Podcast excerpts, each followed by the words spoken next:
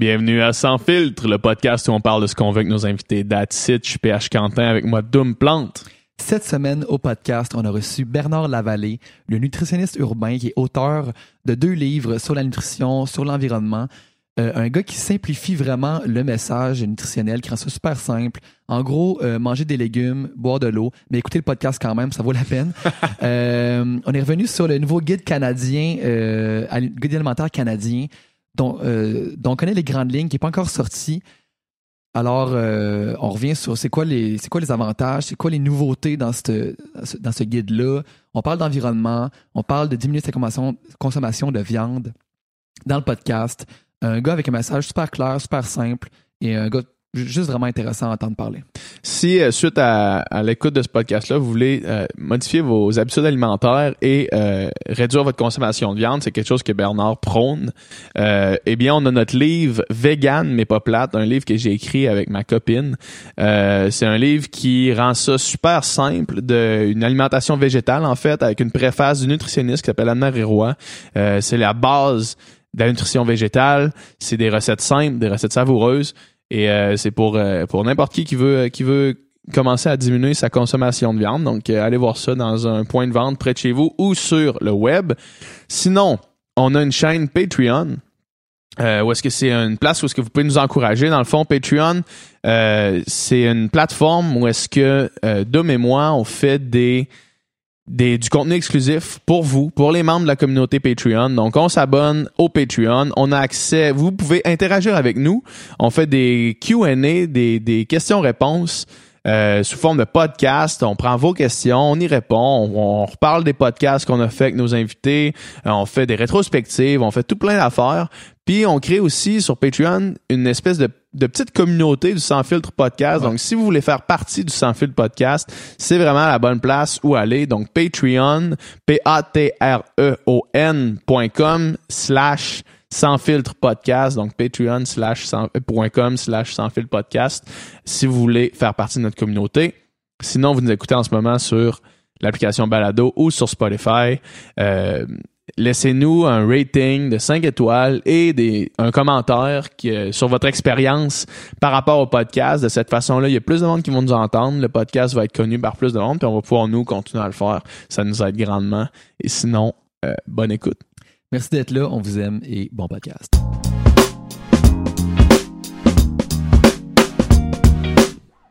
Bernard Lavallée, merci d'être ici. Ben, merci pour l'invitation. Ouais, Puis, on est euh, vraiment content. Comme tu nous disais avant qu'on commence à tourner, toi tu croyais que tu étais en vacances encore?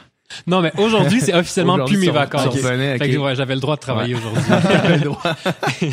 Mais euh, t'es revenu plus tôt un petit peu à cause de, de, de la nouvelle du, euh, du guide alimentaire canadien, puis c'est sûr que euh, on va en parler parce que c'est intéressant quand même les changements que- qui sont apportés par le, le nouveau guide canadien en fait qui va sortir éventuellement. On ignore quand? Mais dont on sait euh, les grandes lignes dans le fond. là, Ouais. Ouais, pour vrai, c'est comme la grosse nouvelle dans mon milieu. Là. Comme Ouais, j'avais, j'avais comme un brunch avec mes amis nutritionnistes en fin de semaine. Puis là, les genre, nutritionnistes ils font ça, ils font un on fait ça, des petits brunchs entre amis. Puis euh, la première chose, c'était comme, hey, bonne année, bonne année. Hey, t'as-tu vu ce nouveau guide? ouais, comme, c'est ça rentrait tout de suite. là. Il y avait rien d'autre avant ça parce que pour nous, c'est comme la grosse nouvelle. Puis Ça doit c'est faire des années que vous l'attendez aussi. Là. Ben, la, la version comme actuelle, mettons qu'on qu'on fait comme s'il n'était pas encore arrivé, là, la version actuelle date de 2007. Fait que ça ça. fait longtemps. Là. Ouais, Tu sais, moi, ouais. j'ai commencé à étudier en nutrition, il était déjà là, ce guide-là. Moi, c'est le seul que j'ai connu dans ma carrière, si Ouais. on veut. Fait que oui, ça fait longtemps qu'il est là, puis Mm. euh, il était temps aussi qu'il y ait des modifications. J'ai, lu ton, ton livre, euh, pas le dernier, l'autre avant, Le premier, Sauver la planète une bouchée à la fois. Puis tu dis, euh, dans le prochain guide, il est paru en 2015, je pense, ton livre. Puis Ouais. on sent déjà que tu l'attends, ce prochain Ben oui. puis on est en 2015. mais oui, non, mais c'est sûr, parce que de toute façon, on savait qu'il allait avoir une, une refonte du guide, Ouais. fait que c'était attendu. Mais déjà en 2016, si je me trompe pas, puis peut-être même en 2015, on savait qu'il y avait quelque chose qui s'en venait. Puis aux États-Unis, eux, c'est à chaque cinq ans qu'ils vont faire leur modification. Nous, on n'a pas dans la réglementation que on- à chaque temps d'année, on doit faire la, la modification, mais aux États-Unis, c'est chaque Mm. cinq ans. Fait que comme en 2015, les États-Unis ont eu leur un nouveau guide. Ok. Fait que je m'étais basé un peu là-dessus pour euh, Ouais, quand ouais. j'ai écrit le premier parce que en fait, là on pourra y revenir, mais tu sais l'environnement euh, par le passé faisait pas partie des recommandations Ouais, du c'est guide. ça, c'est ça. Mm. Tu sais le guide c'est comme quoi manger pour être en santé pour les humains, point final. Ouais. Ouais. Mais là moi je pense qu'il faut qu'on le voit de façon plus globale, fait que c'est un peu ça. Là. Tu sais, On est vraiment dans cette mouvance-là en ce moment. Hmm. Puis mettons, euh, toi en tant que nutritionniste, euh, les grandes lignes de ces guides-là, est-ce que tu es en accord avec tout ce qui est là? Est-ce que tu es critique? C'est quoi, mettons, ton opinion là-dessus? Ben là, celui qui est. Mettons la version de 2007, parce Ouais. que c'est encore la version qui est officielle puis Ouais. qu'on a eu. Les grosses critiques qu'il y avait, c'était grosso modo, un, comme je disais, qu'on ne s'attarde qu'à la santé humaine, Ouais. donc on Ouais. pense pas plus loin, plus large comme, mettons, l'environnement, que je pense que c'est super Puis on important. s'entend que, que de 2007 à maintenant, euh, il y a eu une grosse mouvance euh, sociétaire au- par rapport à l'environnement. Surtout juste, mettons, Ah oui. dans les deux, deux, trois dernières années, c'est rendu énorme. Fait que c'est difficile de fermer les yeux sur ça. Ouais, exactement. Sauf que c'est un changement de philosophie. Là. Tu sais, Mets-toi à la place, mettons, du gouvernement, où est-ce que c'est très comme rigide comme structure, Ouais. un gouvernement. Fait que mets-toi à leur place que eux, c'est comme non, un guide, c'est comme ça qu'on a toujours fait ça, puis on doit continuer de cette façon-là. Puis t'as les lobbies en arrière qui sont là pour dire. Puis c'est ça qui s'est passé aux États-Unis. Quand, en 2015, quand ils ont voulu intégrer l'environnement dans les recommandations du guide en disant, ben, maintenant, on se rend compte que, hey, on est en train de détruire la planète, faut qu'on y pense, puis la façon dont on mange, ça peut avoir une influence. Ouais. Peut-être que si on recommande le, si on donne des recommandations à la, pu- à la population, il faut pas juste penser à la santé d'aujourd'hui, il faut penser à la santé des prochaines générations, puis ça, ça passe en préservant Mhm. l'environnement. En gros, c'est ça la Ça, philosophie. Ouais. Fait que quand ils ont sorti une espèce de, de rapport préliminaire, fait que avant qu'ils sortent, ils ont dit comme, mais voici qu'est-ce qu'on suggère, blablabla. Il y avait un chapitre complet sur l'environnement, sur le fait qu'on devrait consommer moins de viande parce que ça pourrait avoir un impact euh, positif sur la planète, blablabla. Tout ça. Il y a eu full de lobby de l'industrie Ben de la oui, viande. ben oui, ben oui. Tout, tout ça, c'est disponible. là. Tu sais, les lettres qui ont été envoyées, les rencontres qui ont été faites et tout ça. Ah Ah ouais. c'est c'est vraiment Ah ouais. relativement facile à, à accéder parce que ça fait partie des, des documents publics. Puis donc, les euh, c'est ça. Fait que là, il y a eu beaucoup de lobby. Puis quand le nouveau guide est sorti, il n'y avait pas une seule fois le mot environnement Ah ouais. dans- Ouais, le, le Ils ont guide. vraiment plié ils ont- Ils ont réussi. Absolument, ils n'ont pas du tout recommandé de diminuer la consommation de viande, en, en partie à cause des lobbies. Puis l'argument qui était sorti, c'est celui que je viens de vous dire, c'est de dire non, non, non, un guide alimentaire, c'est pour la santé On parle de humaine. santé. C'est Ouais. tout. Restez. Puis un- il disait, mettons, les nutritionnistes, vous n'êtes pas capable de parler d'autre chose que de nutrition. Fait que Hmm. restez où est-ce que vous êtes capable, où est-ce que vous connaissez, vous connaissez pas les trucs d'environnement. Fait que parlez-en pas, puis changez pas. Mhm. Ça fait que c'est un peu pour discréditer finalement le- les messagers pour que le message passe pas par après. Ouais, ouais. Mais c'est fou, mettons, quand tu, quand tu considères que euh, des, des lobbies comme ça peuvent faire, peuvent altérer littéralement euh, l'histoire. Tu sais, je veux dire, si, Ouais. admettons que le step est pris euh, dix ans avant, là, ça fait une large différence sur l'impact que ça a euh, at large. Là, sur dix ans, si la consommation de viande avait déjà. Parce que là, en ce moment, on s'entend que c'est. c'est en mouvance, là, le, le mot se passe, puis la consommation Mm. de viande est, est, est vue très différem- différemment que le 10 ans, par exemple. Mais de savoir que, euh, que un jeu de lobbying a, a modifié notre perception de ça pendant longtemps, c'est, c'est, frustrant pour euh, monsieur, madame, tout le monde, puis pour moi aussi. Puis ça, c'est c'est une partie dans mon deuxième livre. Justement, n'avalez pas tout ce qu'on vous dit. Je fais l'historique un peu de ça, de comment certains lobbies ont réussi à modifier des recommandations nutritionnelles ou même des croyances qu'on a. Mhm. Puis l'exemple que je donne, parce que au Canada, on n'a pas tant d'historique que ça. Ça n'a pas été comme répertorié, mais aux États-Unis, vraiment plus. Mhm. Puis l'exemple que je donne, c'est par rapport à l'industrie du sucre. Grosso modo, dans les années genre 60, 80, en 60, 70, 80, tout ça, on a commencé à voir comme ah, il y a plus de maladies du cœur, on sait pas trop d'où ça provient, qu'est-ce qui se passe, blablabla. Puis il y avait comme deux écoles de pensée qui s'affrontaient. Une école de pensée qui disait c'est les gras saturés qui sont Ouais. les mauvais, puis une école de pensée qui disait c'est le sucre qui est le mauvais. Et qu'est-ce qui s'est passé, c'est que l'industrie du sucre, comme elle avait peur de ce message-là, de dire le sucre c'est pas bon, fait qu'il faut pas en manger, ils ont donné de l'argent, ils ont financé plein plein plein d'études sur les gras saturés. Hmm. Fait qu'ils ont Ouais. financé tous les chercheurs qui s'intéressaient à ça en disant, tiens, on vous donne l'argent, puis on, on vous donne de l'argent pour faire de la pub, pour faire, vous- Mais Fait- regardez de l'autre côté. Fait que Ouais. on va juste regarder du côté des gras saturés, on regardera pas du côté du sucre, et c'est ça qui s'est passé. Ben oui, les recommandations les- gouvernementales sont devenues attention aux gras saturés, attention aux gras, Ouais. c'est ça le gros méchant dans notre alimentation, c'est le gras, attention, attention, attention. On n'a pas parlé du sucre. Mhm. Ben, c'est parce qu'il y a eu des lobbies en arrière qui ont donné un porte-voix à ces chercheurs-là pour qu'on parle juste des gras saturés puis qu'on on oublie le Mm. sucre à côté. Puis c'était pas nécessairement, en plus de comment tu l'expliques, c'est pas de cacher les études par rapport au sucre, c'est juste de financer les études de l'autre côté, sachant très bien que les résultats de ces études-là allaient être négatifs. Tu sais, allaient être des études qui étaient catégoriques sur le, le gras saturé. Parce Exactement, parce que le chercheur, mettons, un des chercheurs qui finançait, c'est Ansel Keys. Puis ce chercheur-là, lui, ça, sa théorie, c'était ben, c'est des gras saturés, puis c'est juste ça qu'ils regardaient. Mhm. Fait qu'ils ont pas, c'est pas des fausses études qu'ils ont Ouais, fait, ça. mais ils ont donné de l'argent à celui qui faisait les études qui allaient dans le sens qu'il voulait. Mm. Point final. C'est- Est-ce que c'est pas à cause des lobbies du sucre aussi qu'il n'y a pas la recommandation, qu'il n'y a pas le pourcentage de besoin nutritionnel euh, par jour? Tu sais, mettons la vitamine C, tu vois, mettons euh, dans ton jus d'orange, ben, c'est 100%, whatever, tu sais. Mais le sucre, il n'y a pas ce pourcentage-là parce que parce qu'on le bosserait tout le temps euh, facilement. là, je crois. Ouais, ben il y a eu beaucoup. oh, mon dieu, ça c'est vraiment un gros dossier. Puis je, bah, je sais pas à quel point je veux rentrer là-dedans, mais dans le sens où il y a comme un, on n'avait pas, on savait pas trop comme c'était-tu le sucre ajouté, c'était-tu peut-être vous avez entendu parler des sucres libres dans les dernières années. Ouais. C'est comme un nouveau terme qui est Mhm. arrivé. Grosso modo là, Les sucres euh, dans les liquides, les sucres libres. Ouais, grosso modo, c'est des sucres qui sont dans des sirops, des liquides, etc. Donc, ça comprend les sucres ajoutés. Fait que, mettons, si tu fais un, un café, mettons, tu te mets du sucre dedans, c'est un sucre libre aussi ou un sucre ajouté.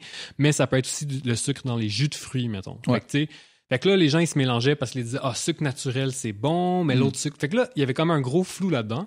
Puis on n'avait pas vraiment d'études qui montraient, OK, c'est quel type de sucre vraiment qui est néfaste pour la santé, puis tout. Puis quand on regarde l'étiquette, c'est juste sucre qui est écrit. Ouais. Il n'y a pas de distinction entre les différents types de sucre. Donc, c'est difficile. En fait, même au Canada, on n'avait pas. Puis là, là j'avoue que je me souviens plus par cœur, mais je suis même pas sûr qu'on ait une recommandation même officielle en ce moment sur vraiment les sucres euh, libres en tant que tel, combien on devrait en consommer. Puis quand tu regardes les recommandations de plein de pays, c'est le gros fouillis. Là. Les Ouais. recommandations se ressemblent pas parce qu'on parle de, de types de sucres différents. Mais en gros, en ce moment, là, la, moi, la recommandation sur laquelle je me base, c'est celle de l'OMS, l'Organisation mondiale de la santé. Eux, ce qu'ils recommandent, c'est moins que 50 grammes de sucre libre par jour. ok?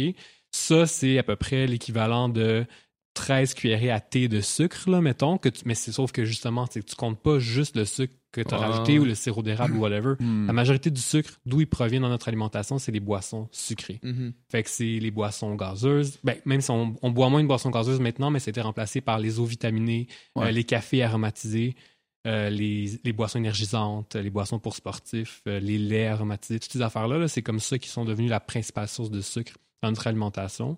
Puis même sans dire de chiffres, parce que moi dans la vie, j'aime pas parler de chiffres Mhm. nécessairement, je trouve que c'est trop complexe pour les gens. Je préfère juste dire comme consommer le moins possible Ben de boissons Ouais. sucrées. Ouais, Ben, point tu disais final, 50 grammes. Ça, c'est comme la recommandation officielle. Mais ça Mais doit pas je trouve- représenter beaucoup de gorgées Ça- de coke, mettons. C'est pas beaucoup. non, c'est ça. C'est quelques gorgées de coke, genre. Une, une canette de Coke, c'est quelque chose comme 35 grammes Mm. Ok, de ok, ok. sucre. Tu fais le tour. Fait, Ouais, qu'une canette et demie, là, t'as à peu près busté ta, ta Ouais. recommandation. Fait que c'est vraiment pas beaucoup. Puis c'est ça aussi, c'est que les gens, ils ont l'impression des fois que c'est comme extrême comme recommandation. Puis ils sont comme, ben là, my God, je vais jamais être capable de faire ça. Puis c'est comme, ben, c'est vrai que si tu bois des boissons sucrées, tu vas la Tu seras buster. pas capable de le faire. Mais c'est qu'on est tellement habitué à ces aliments-là, les Ouais. aliments ultra transformés, on est rendu tellement habitué de les avoir dans notre, dans notre alimentation que ça devient bizarre puis difficile de plus les consommer. les enlever. Carrément. Fait que le problème, c'est pas c'est pas que la recommandation est trop stricte. Le problème, c'est que notre alimentation est devenue trop loin de qu'est-ce qui est vraiment bon pour nous. Mhm. C'est vraiment ça. Fait que oui, ça, ça demande. Faut qu'on qu'on tire les gens vraiment dans un. Pas un autre extrême, mais comme à l'autre bout du Ouais. spectre, finalement. Là. Ouais. Mhm. Parce que pour corriger quelque chose, euh, souvent, il faut que tu y ailles par l'exagération. là.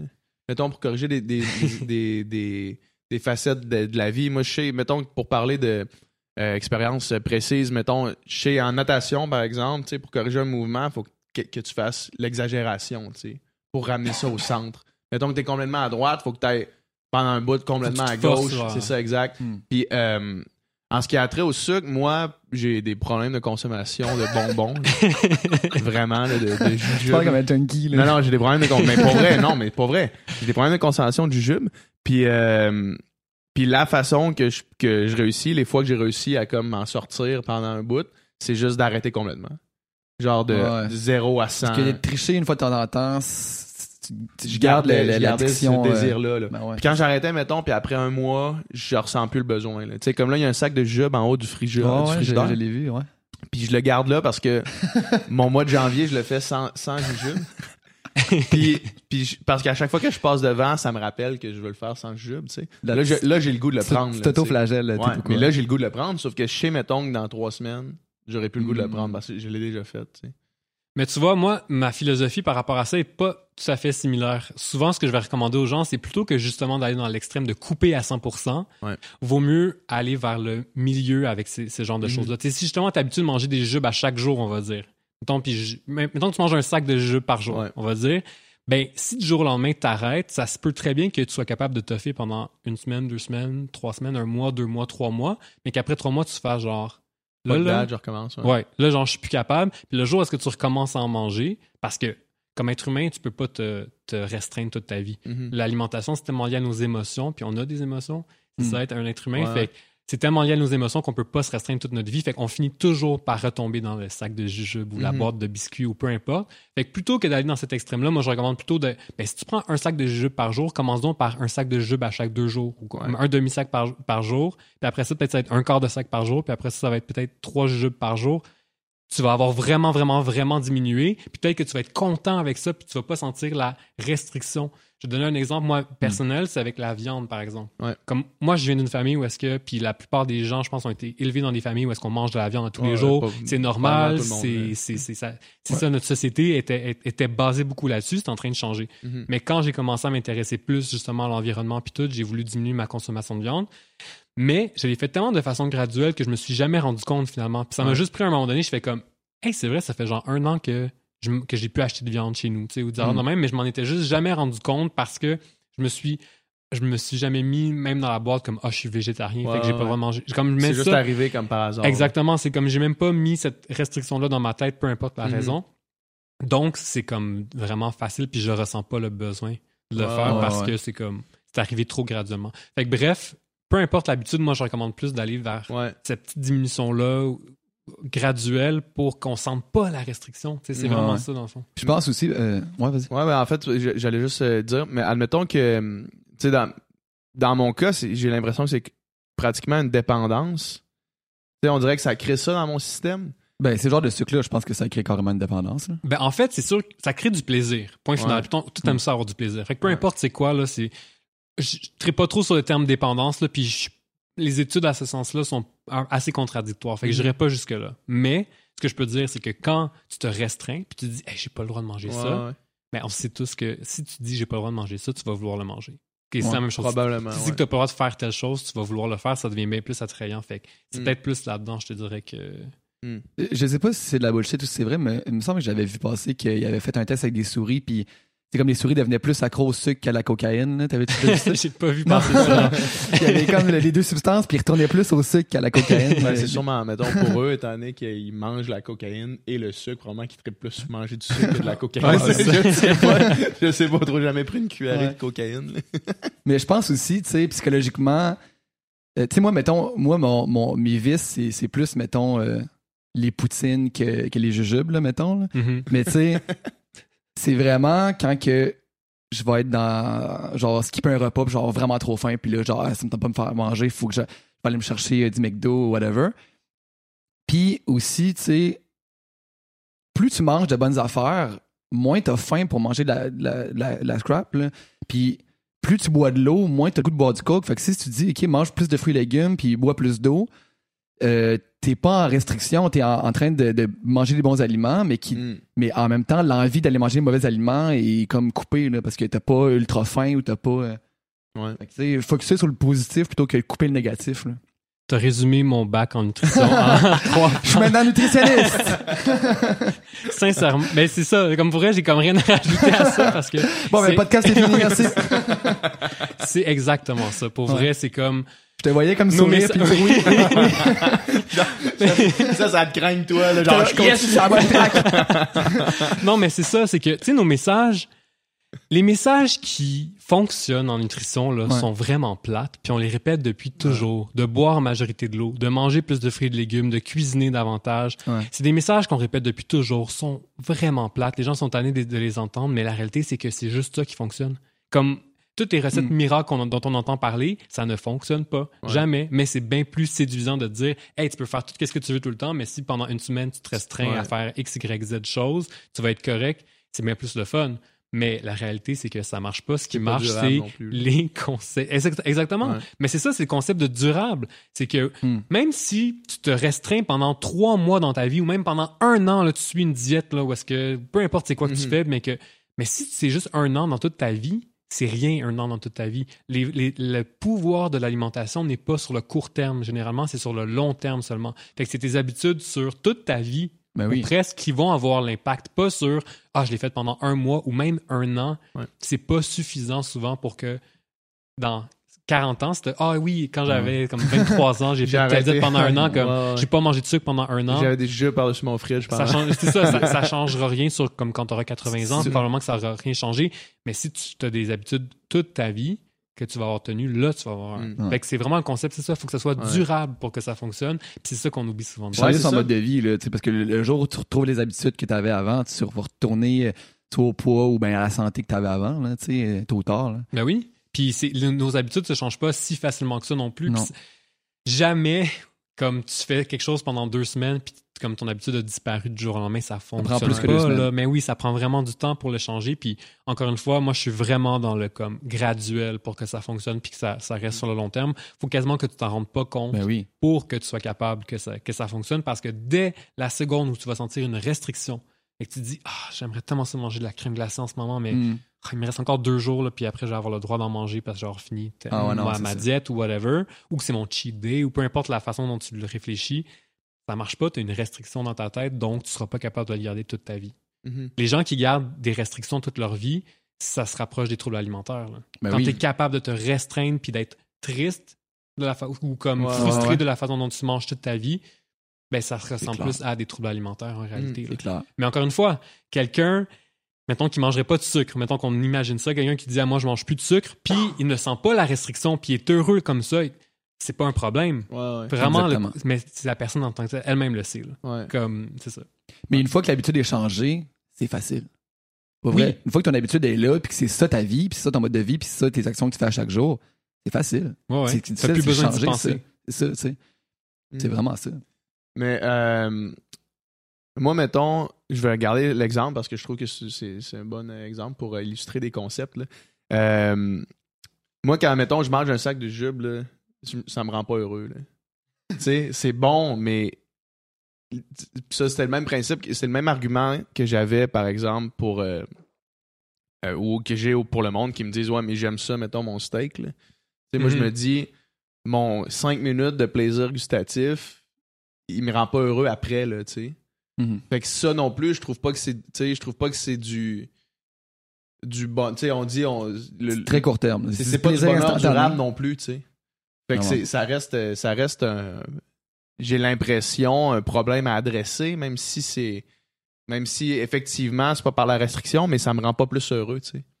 Comme le monde qui boivent du coke par- parce que c'est leur habitude de boire du coke, là. Je veux dire, ça les rend pas heureux nécessairement, c'est juste que c'est leur vie de faire ça, tu sais. Ouais. Fait que, que- comment tu fais, tu sais, pour changer cette habitude-là quand, quand c'est juste ça ton habitude, puis c'est, that's it. Ben, c'est pour ça que ça prend la volonté de le, de changer. ça, exact. Jamais Exact. tu seras capable de changer les habitudes de quelqu'un qui ne veut pas Exactement, changer son habitude. c'est impossible. Ouais, ouais. c'est quelque chose que souvent je dis aux gens, comme, tu sais, des gens qui vont me dire, hey, veux-tu parler à mon frère, là, comme il fait telle chose, il devrait tellement changer. Puis je suis comme, non. Est-ce Comme, s'il veut pas, c'est ça, s'il veut pas changer, ça sert à rien de d'essayer de le convaincre de quoi que ce soit. Puis euh, parler de la viande puis du végétarien, Ouais. c'est un super bon exemple aussi, tu sais. Mm. C'est comme, ça marche pas si tu dis à quelqu'un comme, hey, tu essaies de le convaincre de pas manger de viande ou au contraire d'essayer de convaincre un végétarien de manger de la viande. Ouais. Ouais. Si tu veux pas faire cette habitude-là, tu ne vas Mm. pas la faire. Point final, il Mhm. y a personne qui va réussir à te convaincre. Fait que ça prend la volonté après, puis après ça, tu peux aller chercher des outils pour être capable de le faire. Par exemple, les nutritionnistes, c'est ça notre job, c'est de donner des outils aux gens. C'est comme un regard extérieur où est-ce qu'on dit, la personne dit, ben voici ce que je mange dans la vie, puis comme nous, à cause de notre formation, on, on est capable de voir un peu les angles morts de ces personnes-là. C'est comme, ah, mais pourquoi tu, tu manges ça? Tu sais, comme, y a-t-il une raison particulière? Puis là, on- ça, tu creuses un petit peu. Tu sais, déjà aller voir des psychologues, c'est un peu la même chose. là. Un psy, il voit les angles morts de ta pensée, si on veut. Mm. Ben ça, c'est un peu la même chose. C'est les angles morts de ton alimentation, Mhm. puis les angles morts de pourquoi que tu manges ci, puis de te questionner sur, sur ça. Parce que des fois, c'est ça. Ben, ah, je bois du coke parce que ma mère euh, me servait un coke euh, chaque, Parce que chez chaque nous, si on soir. sais, Super C, on s'en importe. pognait 6 pour une pièce, puis on revenait. C'est comme, euh, OK, mais c'est- t'aimes-tu ça le coke? Bah, je sais pas. Puis, OK, Mm. c'est quoi que t'aimes du coke? C'est-tu les bulles ou c'est-tu le sucré du coke? C'est le goût ou la mémoire de comment, quand Mm. avec ta mère? C'est quoi qui, qui te remplit? Puis, c'est comme, ah, ben, c'est le pétillant que j'aime. OK, mais de l'eau pétillante, ouais. peut-être pour essayer ça, ça va-tu? Puis, puis des fois, c'est des affaires de même, là. Tu comprends? Fait que c'est vraiment juste de ouais. questionner puis de voir comme.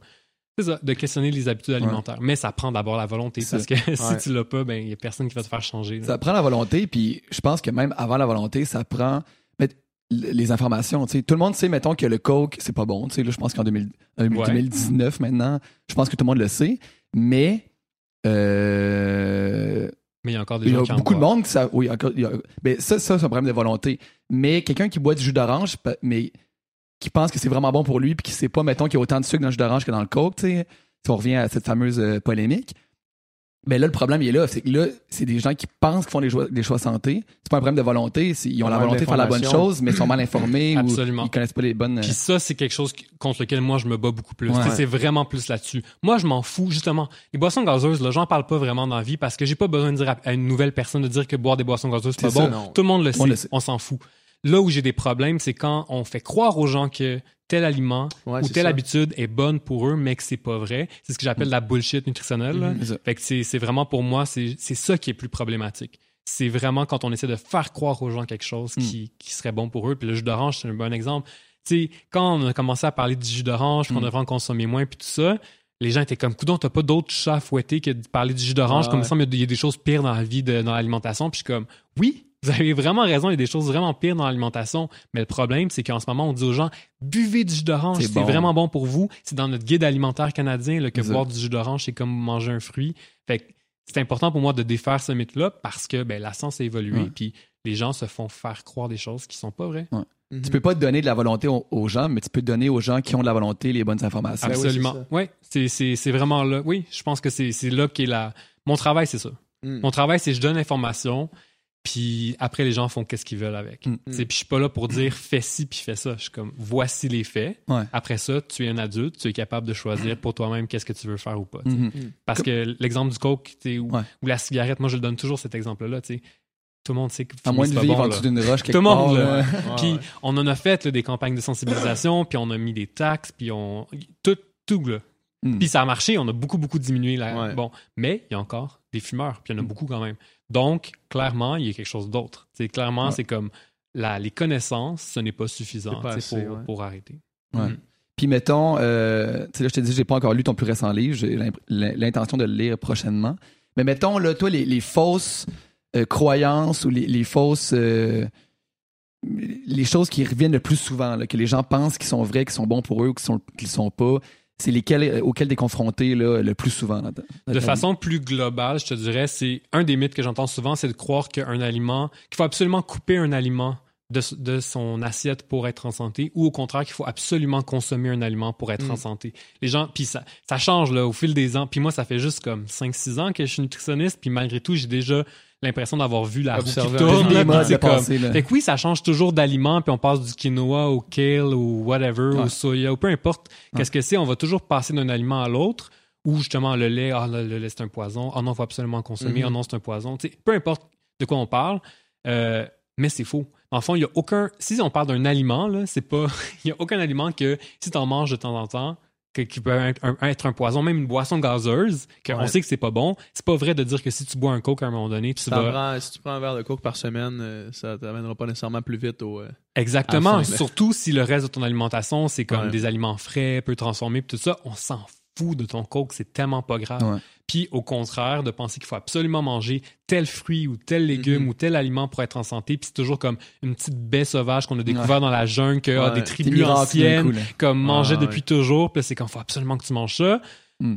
C'est n'importe quoi là. Comme ce qui est important, c'est la diversité alimentaire, c'est pas les aliments Mm. en tant que tels. Moi, ça, ça, ça m'a créé un vertige. On avait suivi, euh, on, on a suivi une clinique, puis euh, c'était, ça s'appelle la clinique renversante. Je sais pas si tu sais quoi. Non, je connais pas. C'est, Anne-Marie Roy, qui est une Ah, nutritionniste oui, oui, oui, euh, végétalienne. Oui, oui, puis oui, euh, elle, a donné une clinique de 12 semaines pour le- les gens qui veulent transférer à une alimentation végétale, euh, puis bien faire ça. là. puis le, le dernier cours portait sur comme comment, tu sais, amener tout, aller chercher tous les petits pourcentages supplémentaires que tu peux aller chercher pour avoir une alimentation optimale. Ok, ouais, ouais. Puis, euh, puis tu sais, là, c'était des affaires. Puis, tu sais, même Anne-Marie, elle disait, elle disait ça. Si, tu sais, si, vous faites tout ça, vous allez juste faire ça dans votre vie parce qu'il y a trop d'affaires. Puis, c'était comme, là, si tu veux maximiser ton ail, faut que tu la coupes comme. faut que tu la coupes puis que tu la laisses 20 minutes coupée avant de la mettre dans tes Aïe, affaires. aïe. Puis, mais tu sais, moi, j'étais là. Quelqu'un qui veut vivre cette alimentation optimale-là, ça devient la chose qu'il faut que tu fasses parce que tu n'as plus le temps de faire rien d'autre. Hey, préparer ton ail 20 minutes d'avance avant de la faire revenir dans le poêle, c'est. Ça demande, ça demande 20 minutes de plus, esprit. Oh, non, je pense que t'as la? Ouais. Mais c'est ça, ça demande 20 minutes de plus, puis. euh, puis tu sais, moi, moi, ça m'a créé un- une espèce de vertige de dire, OK. Puis ça m'a fait aussi prendre un step back, de me dire, c'est pas nécessaire d'aller d'aller chercher tout ça, tu sais. Je suis 100% d'accord. On est dans une société de performance où est-ce que peu importe quelle sphère de notre vie on parle, on essaie d'être comme le meilleur puis de faire le mieux possible. Puis les messages qui sont envoyés par les médias puis par tout le monde, c'est justement, faut que tu essaies d'être comme mieux, puis comment t'améliorer, Ouais. puis comment faire mieux, puis tout ça. Puis la sphère de l'alimentation est touchée aussi par ce phénomène-là. Mm. Puis clairement, ça, c'est des super bons exemples là, d'affaires de comme faut que tu coupes ta gousse d'ail ou whatever. Puis ou moi, ce que je voyais souvent, c'était, mettons, euh, les, parce que dans les, les tomates, il y a une molécule qu'on appelle le lycopène, mettons, c'est un antioxydant. Puis là, on s'est rendu compte que si tu le mangeais, si tu transformais ta tomate, fait que là, si tu la mangeais, mettons, sous forme de sauce tomate ou whatever, c'est encore mieux que de la manger fraîche. Mhm. Ben, excuse-moi, que tu avais plus de lycopène que si, ça, si tu faisais ça. tu sais. chauffer ta Quand, tomate, tu, c'est ça? ouais, quand tu fais chauffer ta tomate, Ouais, ça, va libérer whatever. Fait que là, ah, ben là, fait que là, chauffer votre tomate pour avoir plus de cette molécule-là, puis nanana, puis je suis comme, oh mon Dieu, c'est tellement compliqué. Mhm. Puis réalistement, est-ce que ça va avoir un impact positif sur la vie des gens? Je suis pas sûr. Puis, tu l'as très bien dit, si à un moment donné, l'alimentation devient la seule chose que tu fais dans ta vie, c'est un problème aussi. Ben oui, C'est un très gros problème. Donc, Ouais. il faut pas que ça empiète sur les autres sphères de notre vie non plus, même si c'est quelque Ouais. chose qui nous intéresse, Mhm. puis même si c'est quelque chose qu'on veut bien faire ou que ça, c'est ça, qu'on a du Ouais. fun à le faire. Ça doit pas être la seule chose qu'on a dans notre vie, l'alimentation. Puis si c'est rendu qu'il faut que tu passes comme plusieurs Ouais, heures par jour à cuisiner, stock, à, à- à tout faire, peut-être que ça peut être trop, Ouais. là, à un Ouais. moment Si t'es rendu à couper ton ail puis le, le laisser 20 minutes sur le comptoir, j'espère que tu as optimisé toutes les Tout autres le places reste, que tu peux ça, optimiser parce qu'il y a bien des choses ça, que tu peux exact. régler avant de faire ça. Oui, là, Exactement. oui, oui, Puis, oui. tu sais, le- la clinique durait justement 12 semaines, puis ça, c'est juste le dernier cours, là, parce que tout le reste, tu fais juste voir comment, tout maximiser les autres affaires, les grosses affaires, là. Ben Puis oui. évidemment, euh, dans ce contexte-là, ça commence par, tu couper les produits d'origine animale et tout, puis...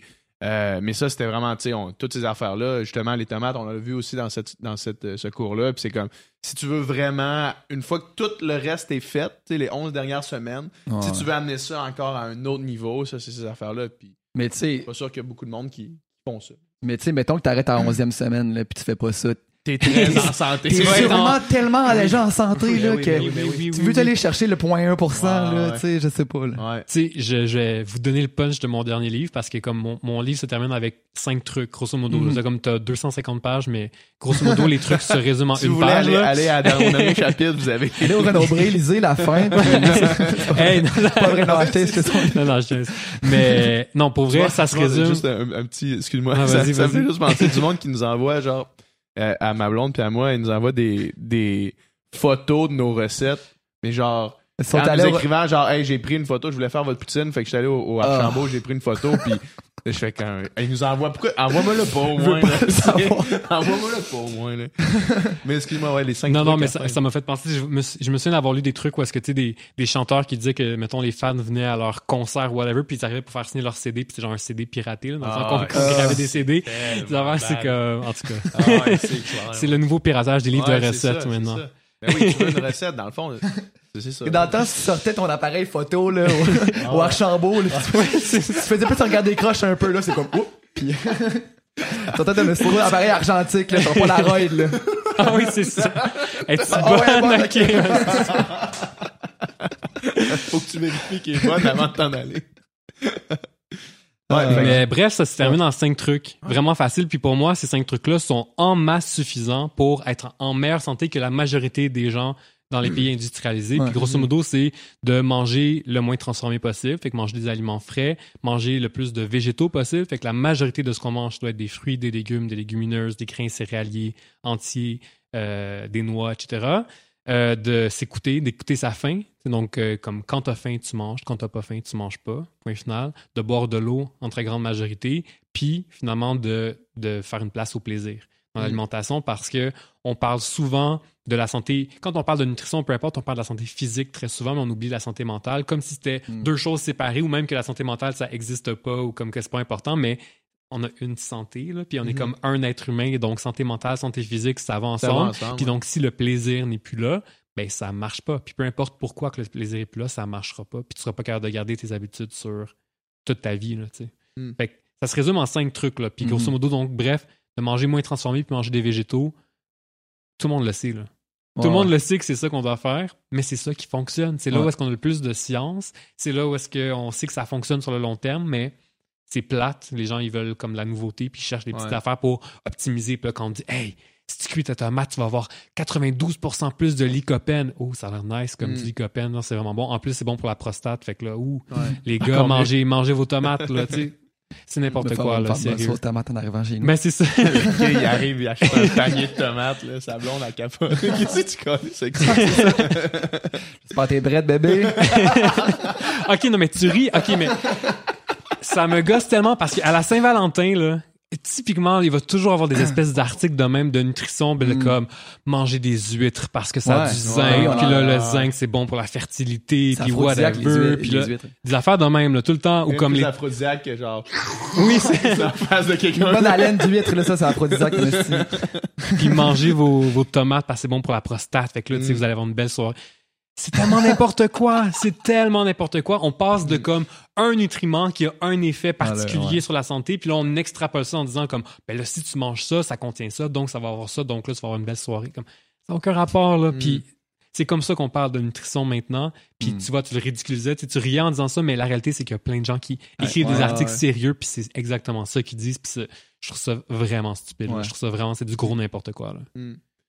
Euh, je sais pas si tu connais Jean-Philippe Cyr. Oui, bien Ouais. sûr, ben oui. Lui, il avait une, une bonne phrase. euh, puis lui, il disait un peu à la blague parce qu'il parlait des, des maladies euh, coronariennes que, que l'alimentation végétale pouvait aider. Là. Mhm. Puis il y avait la phrase problème de quéquette, change ton assiette. ça, je trouvais ça, je trouvais ça bon. Oh, ouais, Non, mais c'est vrai, là. Puis c'est vrai, puis ça fonctionne pour vrai, dans le sens que Ouais, on ouais. sait que c'est bon pour euh, que c'est bon pour la santé, c'est bon pour la, la dilatation des vaisseaux. exact. Euh, ben pour rebondir là-dessus, euh, toi tu dis que ça fait euh, ça fait combien de temps que tu es végétarien, j'imagine? Ben, non, mais c'est ça. qualifies pas comme Moi, ça, je me que- qualifie pas que comme tu un réduis la végétarien. consommation de viande puis Ça Euh, fait, tu sais, comme depuis peut-être 2014, là, Ouais. quand j'ai commencé à travailler sur Ouais. mon livre, plus que j'ai commencé à diminuer la consommation de viande. pour des raisons euh, euh, environnementales. Majoritairement environnemental. Ouais. Ouais, c'est Ouais. plus ça qui m'a motivé. Parce que là, il y a vraiment de plus en plus de nutritionnistes qui, qui sont euh, végétariens, végétaliens. Mhm. Puis euh, j'imagine qu'ils qu'ils- qu'ils le sont par euh, pas nécessairement par souci environnemental, toute la gang. C'est souvent un pan euh, de la question. Mais Mais si au- nutritionniste, t'intéresses à la santé, fait que j'imagine ça, que ça exact. dans... Puis j'ai l'impression que, corrige-moi si je me trompe, que c'est c'est pas euh, nécessairement, à moins que, le- que là l'éthique animale vienne te, vienne te chercher, mais j'ai l'impression que c'est plus par, comme tu disais, sans enlever la viande, c'est d'augmenter toute la consommation de, végétaux qui fait que la viande éventuellement prend Il y a moins de place. il y aura moins de place dans ton alimentation. là. Absolument. Ouais. Mais tu vois, c'est pour des questions. Généralement, les motivations, c'est une question de santé, question environnementale, puis oui, question d'éthique animale, certainement. Puis moi, ce qui m'a. Ce qui m'a fait mon vrai déclic, là, puis j'en, parle dans mon premier livre, puis j'en parle toujours dans mes conférences, c'est un Mm. livre d'Élise Desauniers. Je Ouais. sais- pas si vous la connaissez, Ouais, mais très bien. euh, elle, écrit des livres sur l'éthique animale, puis c'est son premier livre, Je mange avec ma tête. Là. Mhm. Moi, c'est ça qui m'a comme. Tu sais, comme quand tu sens ton cerveau qui comme Mhm. grossi, Ouais, là. Mais comme c'était ça, là. Tu sais, c'est comme j'ai pris son livre, je l'ai lu en une nuit, Ouais. puis j'ai capoté parce que, donc, on parlait de gaspillage alimentaire, de pollution, de l'impact de la transformation, la production, le transport des aliments sur la santé des travailleurs, Mhm. sur la planète, mais aussi sur le le bien-être des animaux. Puis j'étais en train de faire ma maîtrise en ce moment, à ce moment-là, puis j'étais comme, comment ça se fait que j'ai jamais entendu parler de ces sujets-là dans mes cours? Je suis en train de terminer ma maîtrise en nutrition, Ouais. puis j'ai jamais ça, on m'a jamais ça, parlé des conséquences des recommandations que je donne Ouais. aux gens. Ouais. Puis pour moi, c'était comme le déclic. Puis c'est là que j'ai commencé à m'y intéresser davantage, puis à me rendre compte que, hey, non, je peux pas parler de nutrition, puis rester dans- sur mon petit focus de juste Mhm. nutriments, santé humaine. Non, l'alimentation, c'est tellement plus large, fait qu'il faut qu'on le voit dans son ensemble, puis il y a des conséquences. Donc, c'est des questions de valeur, là, mais il y a des conséquences qui sont plus, gr- plus grandes que, que juste la santé humaine, puis il faut y Ouais. penser. Puis c'est- vraiment plus macro que micro dans ce cas-là. Tu sais, si toi, ce qui t'intéresse, c'est la santé, comme tu disais tout tantôt, la santé de ton enfant, c'est important. Puis ton enfant, il n'y en aura pas de santé si on prend pas des enjeux plus importants en, en compte. là, tu sais. Absolument. Dans le Ouais. fond, très souvent, les problématiques environnementales d'aujourd'hui, ça devient des problématiques de santé publique dans les années à suivre. Fait que oui, moi, je pense que c'est essentiel que des professionnels de la santé s'intéressent à l'environnement parce Mhm. que ça va toucher la santé du futur, Dans le fond. Puis des, des exemples que, que je peux donner, mais un, un exemple qui me vient en tête, c'est euh, on a une problématique au Québec, puis ailleurs dans le monde, des algues bleues. Là. Donc, c'est des lacs où est-ce qu'il va y avoir une prolifération d'algues. C'est causé par des, des engrais qu'on utilise en agriculture, fond, des engrais de synthèse. Ouais. Puis, donc, c'est une problématique environnementale parce que Mhm. donc, ça nuit à la biodiversité quand les, les lacs deviennent comme pris avec ce problème-là. Ça nuit à la biodiversité. C'est une problématique environnementale.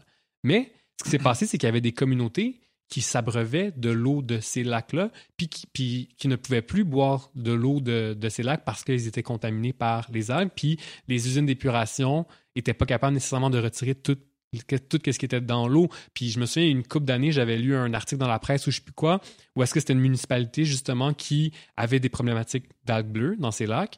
Puis ils, avaient fait un avis à la population en disant c'est pas grave, on, vous pouvez boire l'eau au robinet quand même, il n'y aura Mhm. pas de problème, mais donnez-le pas à votre bébé. Fait que tu Mm. dis comme. Je suis pas expert, mais c'est louche. tu parles, fait mais que tu ça sonne comme. pas hmm. fait que tu dis comme. Ça a donc la conséquence environnementale. La problématique environnementale a une problématique de santé publique directement. C'est comme même maintenant, mais dans les prochaines années, ça va être la même chose. L'écrasement de la biodiversité, ça va être une grosse problématique pour nous. Euh, les différentes, les, les, les cultures, on cultive pas beaucoup d'aliments dans la vie, là, comme on, on mange très, très peu diversifié en réalité. Puis donc, si on a des cultures qui deviennent qui sont affectées par les changements climatiques, par exemple, on, on s'attend à ça que dans à chaque la, la FAO, c'est comme la branche des Nations Unies qui s'intéresse à l'agriculture puis à l'alimentation, ils s'attendent à ce que chaque décennie, on va perdre à peu près 2 de production alimentaire à cause des Mhm. changements climatiques. Fait que même en comptant qu'on va augmenter la qu'on va euh, avoir des meilleures technologies, non, c'est ça, qu'on va avoir de meilleures technologies tout ça, on va avoir 2 de moins de production alimentaire. Puis ça peut Yeah. paraître peu de 2 on se dit ben là, c'est At pas large, si pire. fait- Quand tu c'est que, la population augmente, euh, ça fait qu'on a un problème. Exactement. En 2050, on va avoir plus que 2 milliards de plus de bouches à nourrir. En ce moment, on n'est pas Mhm. capable de nourrir tout le monde, puis on va être Mhm. capable de produire de moins en moins.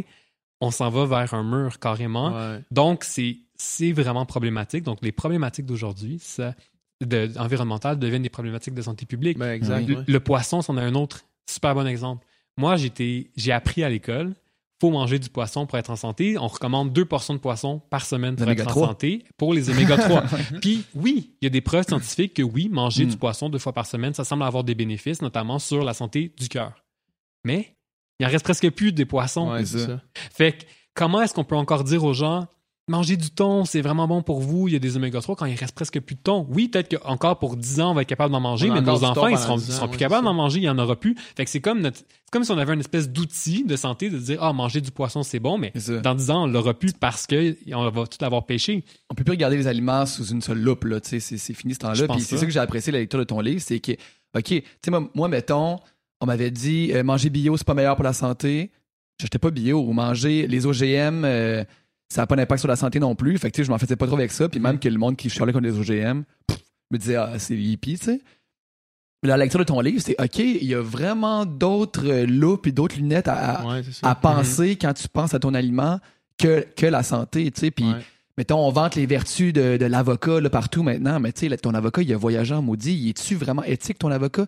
Fait que là, ça- c'est sûr que ça complexifie encore plus les choses parce que déjà, juste dans la sphère de la santé, on se pose plein de questions, pas seulement qu'est-ce qui est bon, qu'est-ce qui est pas bon. Puis là, là en plus, tu ajoutes l'environnement, puis l'éthique et tout ça. Mais là, c'est vraiment, mais c'est vraiment là quand tu as la vue panoramique, euh, holistique euh, de, la, de la nourriture que, que là, tu fais les vrais bons choix, puis que. Je pense que, puis vrai bon choix. Tu sais, le choix parfait n'existe pas, là. Ouais, ouais. Je pense qu'on fait- vivre demande des ressources. On Ouais. est des Ouais. animaux, donc on demande des ressources. On ne produit pas notre propre nourriture comme des plantes, là. Ma, On- ma blonde, elle dit souvent euh, vivre, c'est pas vegan. La seule affaire que je fais qui est pas vegan, c'est être en vie. là. Non, mais c'est ça, on demande des la ressources. Puis la- l'alimentation. Comme, Non, mais- non, mais- comme philosophie poussée mais tu sais, non, mais c'est pour illustrer. Tu sais, as besoin de ressources quand, quand tu sais. Ouais, ouais. T'as c'est besoin peu- d'exploiter la planète d'une certaine façon quand t'existes. là. C'est comme le mouvement en ce moment de gens qui n'ont pas d'enfants parce qu'ils Ouais. savent que ça va avoir un, un impact. Chose. Puis oui, vivre demande des ressources, certainement. Puis en alimentation, c'est un domaine de la consommation qui est particulier parce que tout n'importe quel autre domaine de la vie de consommation, tu peux acheter usagé ou presque. là. Tu sais, comme moi, ça fait un an que j'achète juste comme des vêtements usagés, puis Ouais. comme je suis, je suis très, très content avec ça parce que ça Très me bien gossait. Toujours beau Merci, style. merci. Je c'est toujours à la limite comme c'est tellement laid que ça va être beau. Fait que, mais non, mais tu sais, ça, ça me fait vraiment comme, c'est ça, tu sais, ça, ça, ça me, ça me gossait trop de voir comment on, on produit les vêtements, tout ça, puis tous les, les impacts que ça Ouais. peut avoir, fait que je peux acheter usagé. L'alimentation, tu ne peux pas acheter usagé. Mm-hmm. Tu dois toujours acheter des nouveaux aliments, tu dois toujours les produire pour être capable de vivre parce qu'on ne peut pas produire nous-mêmes nos propres, euh, notre propre nourriture euh, intrinsèquement. Mm-hmm. Donc, ce que ça veut dire, c'est que on peut, on, l'impact zéro n'existe pas. Tu sais, Il Ouais. va jamais exister. C'est Ouais. comme, il faut aller comme plus loin, puis faut, faut, euh, faut, faut pas se mettre, en fait, faut pas se, se, se mettre des limites puis dire comme moi je vais arriver à zéro puis plus avoir. Non, c'est impossible. Tu vas Mhm. toujours avoir besoin de, de demander des ressources Mais parce que tu es vivant. il y, a- il y a des méthodes euh, durables de création de, de ces ressources-là. Oui. Tu sais, par Ben exemple, oui, oui, j'a- oui, j'avais, lu un article qui disait, euh, parce que, mettons, en ce moment, ce serait impossible de nourrir la planète bio, là, parce que ça prendrait trop d'espace. Par contre, j'avais lu l'article disait que si demain matin, tout le monde euh, arrêtait de, consommer de la viande, puis qu'on on coupait toute la production de, végétaux destinés à nourrir le bétail, on pourrait nourrir la planète bio, tu sais.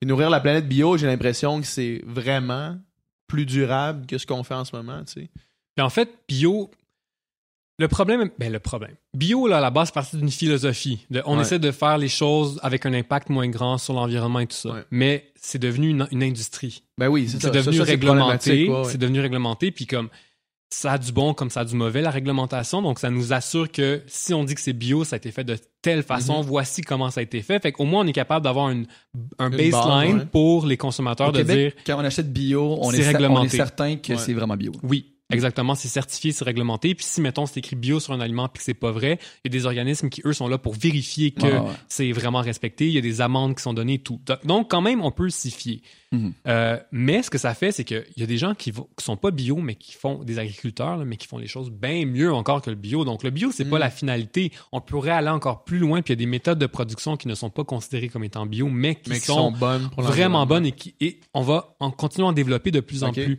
Est-ce que tu as des exemples de ça? Mais c'est pas nécessairement qu'il y a des, des appellations en tant que telles, mais c'est juste des- vraiment des méthodes de culture particulières. Il faudrait plus parler à ces agriculteurs-là Ouais, en ouais, particulier, mais que, mettons, ils vont utiliser ces méthodes-là en particulier ou est-ce que... OK, je donne un exemple. La permaculture, mettons. Fait que permaculture, c'est que tu, tu vas pas labourer les champs, euh, tu n'utilises pas d'intrants comme... J'ai... J'ai fait un projet de semences ancestrales, OK, avec une semencière. C'est comme toutes des...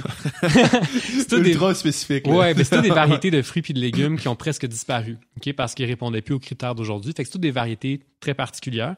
Puis elle, sa vie, sa mission dans la vie, c'est de faire vivre ces variétés de fruits et de légumes là, puis qui disparaissent pas. Mettons, Mm. je sais pas si vous connaissez l'histoire du melon de Montréal, peut-être que vous en avez entendu parler Non, ou non. dirais. Ok, à Montréal, il y a plus que 100 ans, on cultivait un melon qui s'appelle le melon de Montréal. Donc, Montréal, c'était, il y avait, des terres très fertiles, c'était pas Ouais. industrialisé, il y avait des Mm. fermes. Puis, Sur l'île.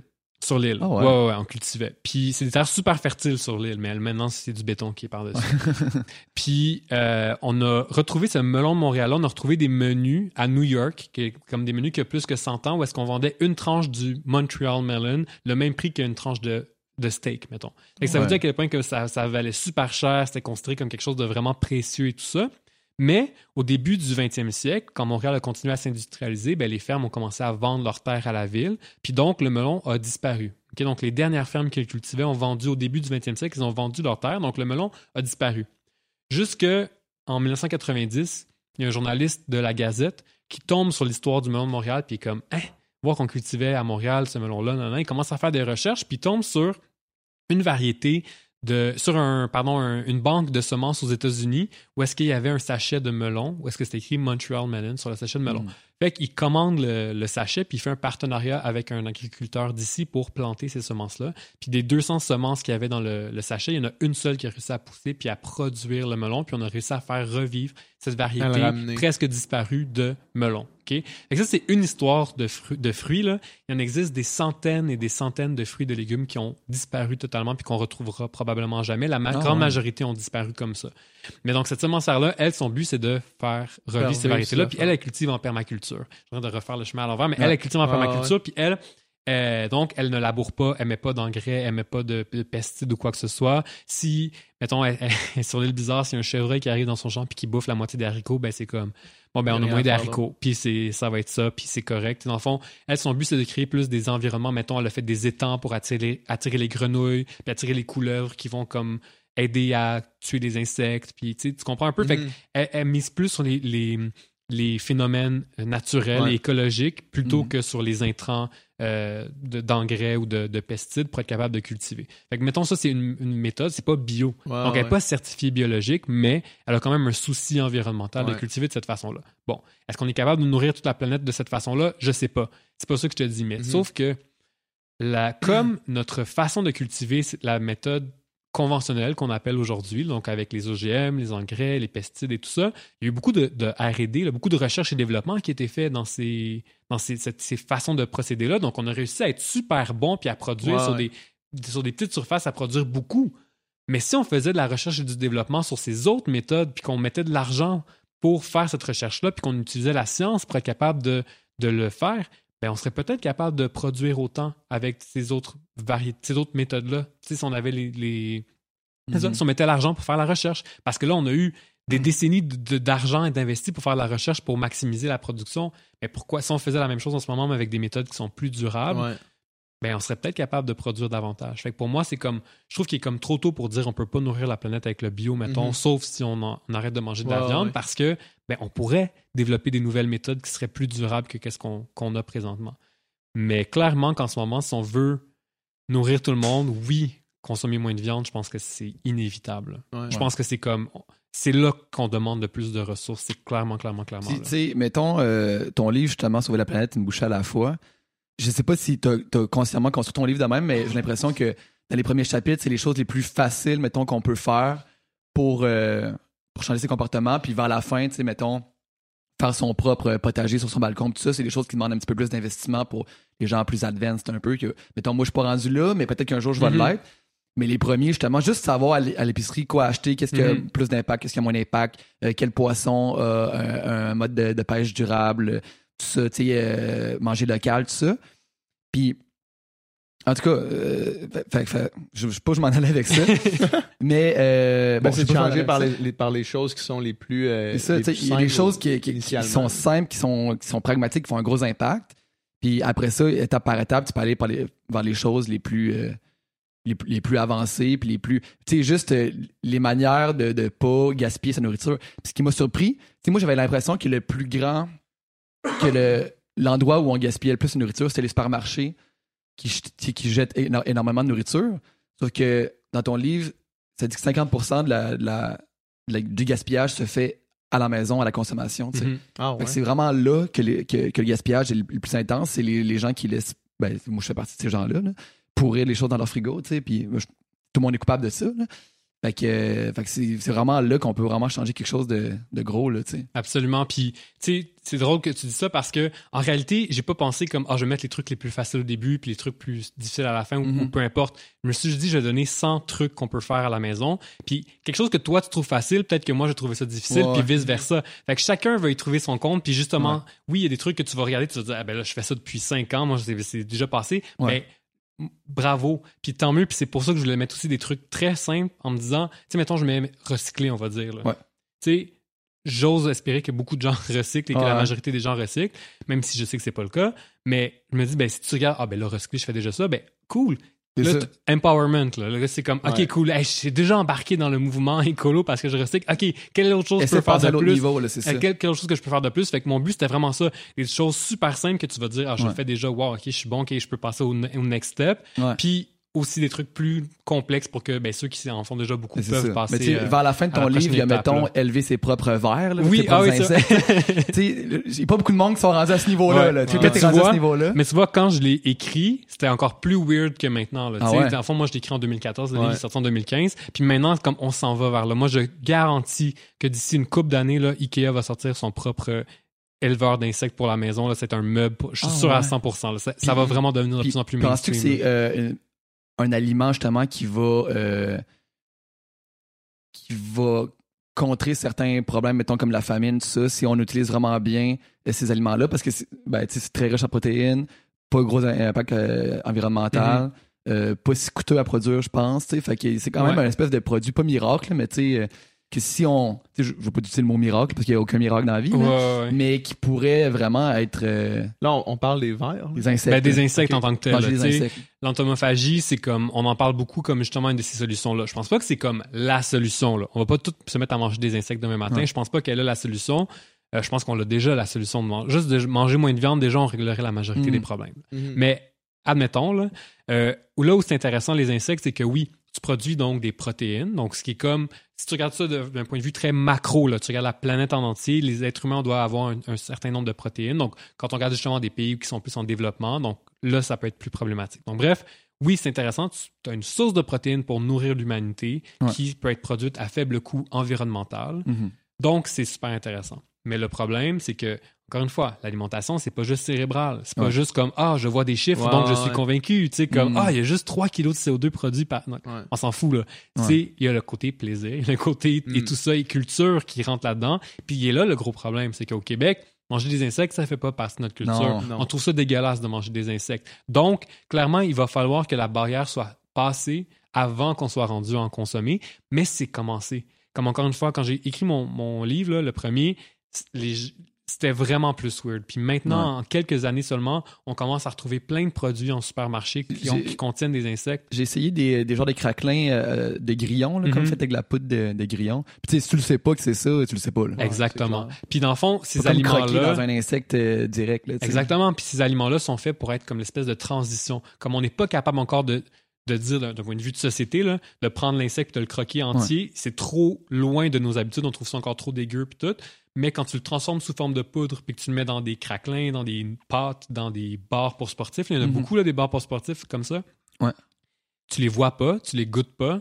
Tu sais qu'ils sont dedans, mais comme tu les, ça te dérange pas de les consommer. Ouais. Fait que c'est comme pour moi, on est en ce moment dans l'offre de transition. Fait que là, on est en train de vivre cette espèce de transition-là. Puis peut-être que dans 10 ans, 15 ans, comme société, on va être rendu que, ah, c'est plus si pire finalement. Puis on va Ouais. retrouver comme, tu vas aller dans, dans l'allée des chips, puis tu vas avoir comme des Lay's barbecue, puis des criquets salés vinaigre, là. Ça se Mm. pourrait, là. Comme, moi, je serais pas surpris qu'on les voit plus sous forme entière dans Ouais, ouais. Ah, une couple d'années, mais en ce moment, on est dans la période de transition, à mon sens. là. Moi, j'avoue que dans ton livre, quand j'ai lu, quand tu dis, ah, mettez-en dans, dans votre quiche, tu sais, une bonne quiche au verre, là.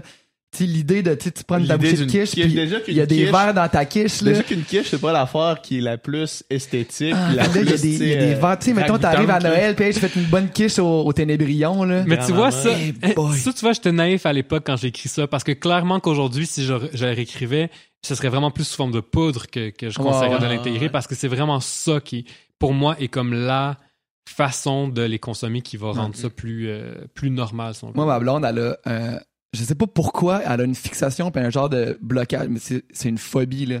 On n'avait jamais parlé de ça de notre vie, ok, de manger des insectes. là. Un matin, on se réveille, on se lève. La première chose qu'elle dit, elle dit, on va-tu être obligé de manger des insectes? Puis Mais vous genre, jamais parlé on n'a jamais parlé de ça, c'est de quoi Ah, tu parles? Je pense qu'elle a entendu ça, mais genre, elle a lu quelque part qu'elle m'a amené l'humanité. Comme l'humanité va manger des insectes, puis genre, elle peut pas, genre, comprendre ça. ça peut pas, là, Ok, ben, tu la rassureras, là? Non, Ouais. on va pas être obligé de manger des insectes. C'est- c'est clair. On a déjà plein d'autres solutions pour Ouais. diminuer notre impact puis pour nourrir l'humanité Mm. sans avoir à se tourner vers cette source-là.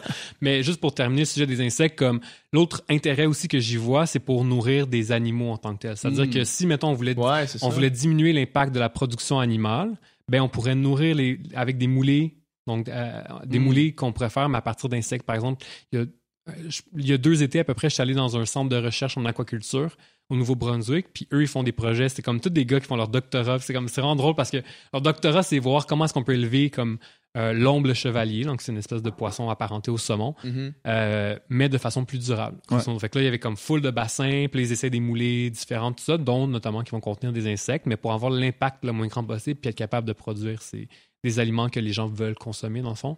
Fait que là aussi, il y a quand même une avenue qu'on serait capable au moins de diminuer l'impact de la production animale, même si, encore une fois, je pense que c'est inévitable qu'on doit diminuer la consommation animale, Mm. peu importe si on veut euh, diminuer l'impact sur la, pla- sur la planète. Mhm. Puis, vraiment. euh, pour revenir au, au guide. Ouais. euh, ouais, non, mais je, je dis pas ça parce que, parce que je veux qu'on y revienne, mais euh, là, on parle beaucoup depuis tantôt de l'impact environnemental. Puis on a commencé en disant que le nouveau guide prenait ça en considération.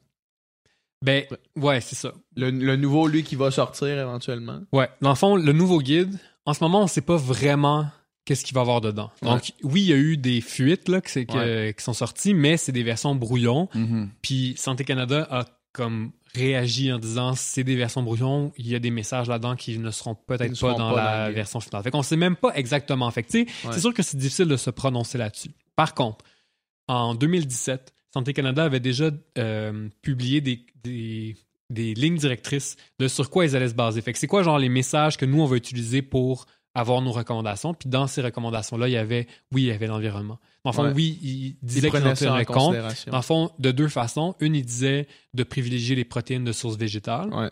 Donc ça, c'est une façon de prendre en compte. Puis si je me trompe pas, il y avait une, une autre recommandation aussi où est-ce qu'on parlait plus de dire il faut penser à l'environnement. C'est juste de, juste de dire le mot déjà, ça montre comme C'est ok, il y a une volonté plus. politique de Ouais.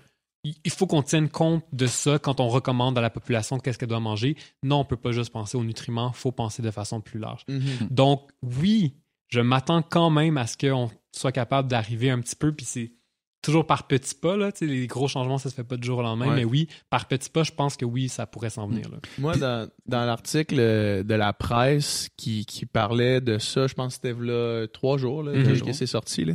Il y avait euh, une phrase que, puis je te l'ai écrit, la phrase, c'est euh, la volonté de ne pas prendre d'études subventionnées par Aucun lobby, Aucun aucun, lobby. milieu. Puis ça, tu sais, l'exemple euh, même qu'il utilisait, c'est évidemment les produits laitiers parce que c'est c'est probablement ça qui écope le plus dans la version préliminaire qu'on qu'on a vue, là, tu sais.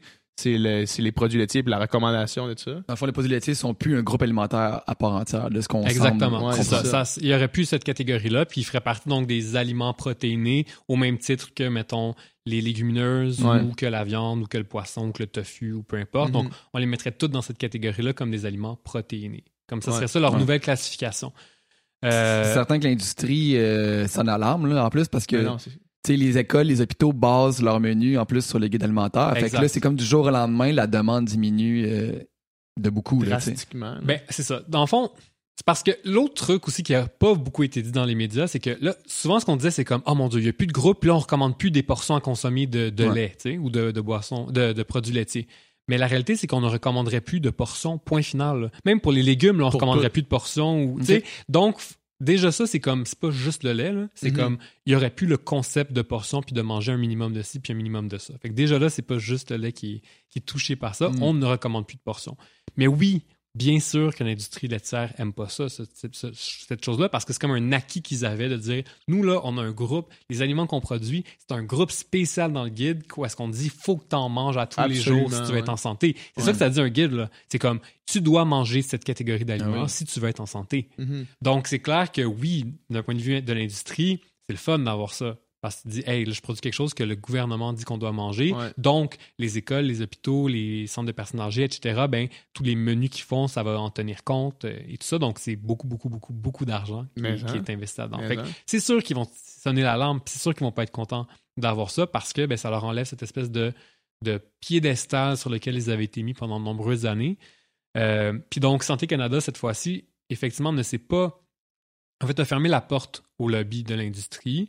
Euh, c'est sûr que l'industrie avait quand même encore son mot à dire, comme nous, on avait notre mot à dire. Il y a eu des périodes de consultation où est-ce que même nous, on pouvait de- envoyer des lettres ou comme écrire puis Mm. donner notre avis et tout ça. Donc, l'industrie aussi, bien sûr, on en ça, plein, mais ils étaient comme au même titre, si on veut, que nous. C'était pas genre, venez vous asseoir, on va comme jaser, puis on va voir qu'est-ce que Ouais, vous en ouais. pensez. Ce qui était plus comme ça dans les dernières années. En fait, il y avait des... Dans la version 2007, par exemple, il y avait un comité qui avait été mis en place, donc des experts en nutrition qui étaient mis en place pour dire, bon, mais Mm. vous, qu'est-ce que vous pensez qu'on devrait mettre dans, dans le guide? Puis parmi cette table-là, il y avait des gens qui travaillaient ou qui avaient travaillé pour des industries comme les producteurs laitiers ou comme, Ouais. etc. Fait que ça, ça, qu'il y ait eu un conflit d'intérêts ou pas, ou comme qu'il y a eu un- une influence à cause de ça, on pourra jamais le savoir vraiment, mais l'image que ça projette Ouais. pour Santé Canada est pas bonne. On, Ouais, peut, on supposer qu'il tenait en compte les impacts économiques qu'allait avoir, mettons, le guide. Là. Oui, sauf qu'en même temps, c'est normal qu'un guide fasse. Tu sais, l'histoire du guide, là, l'histoire du guide Allons-y. Ouais.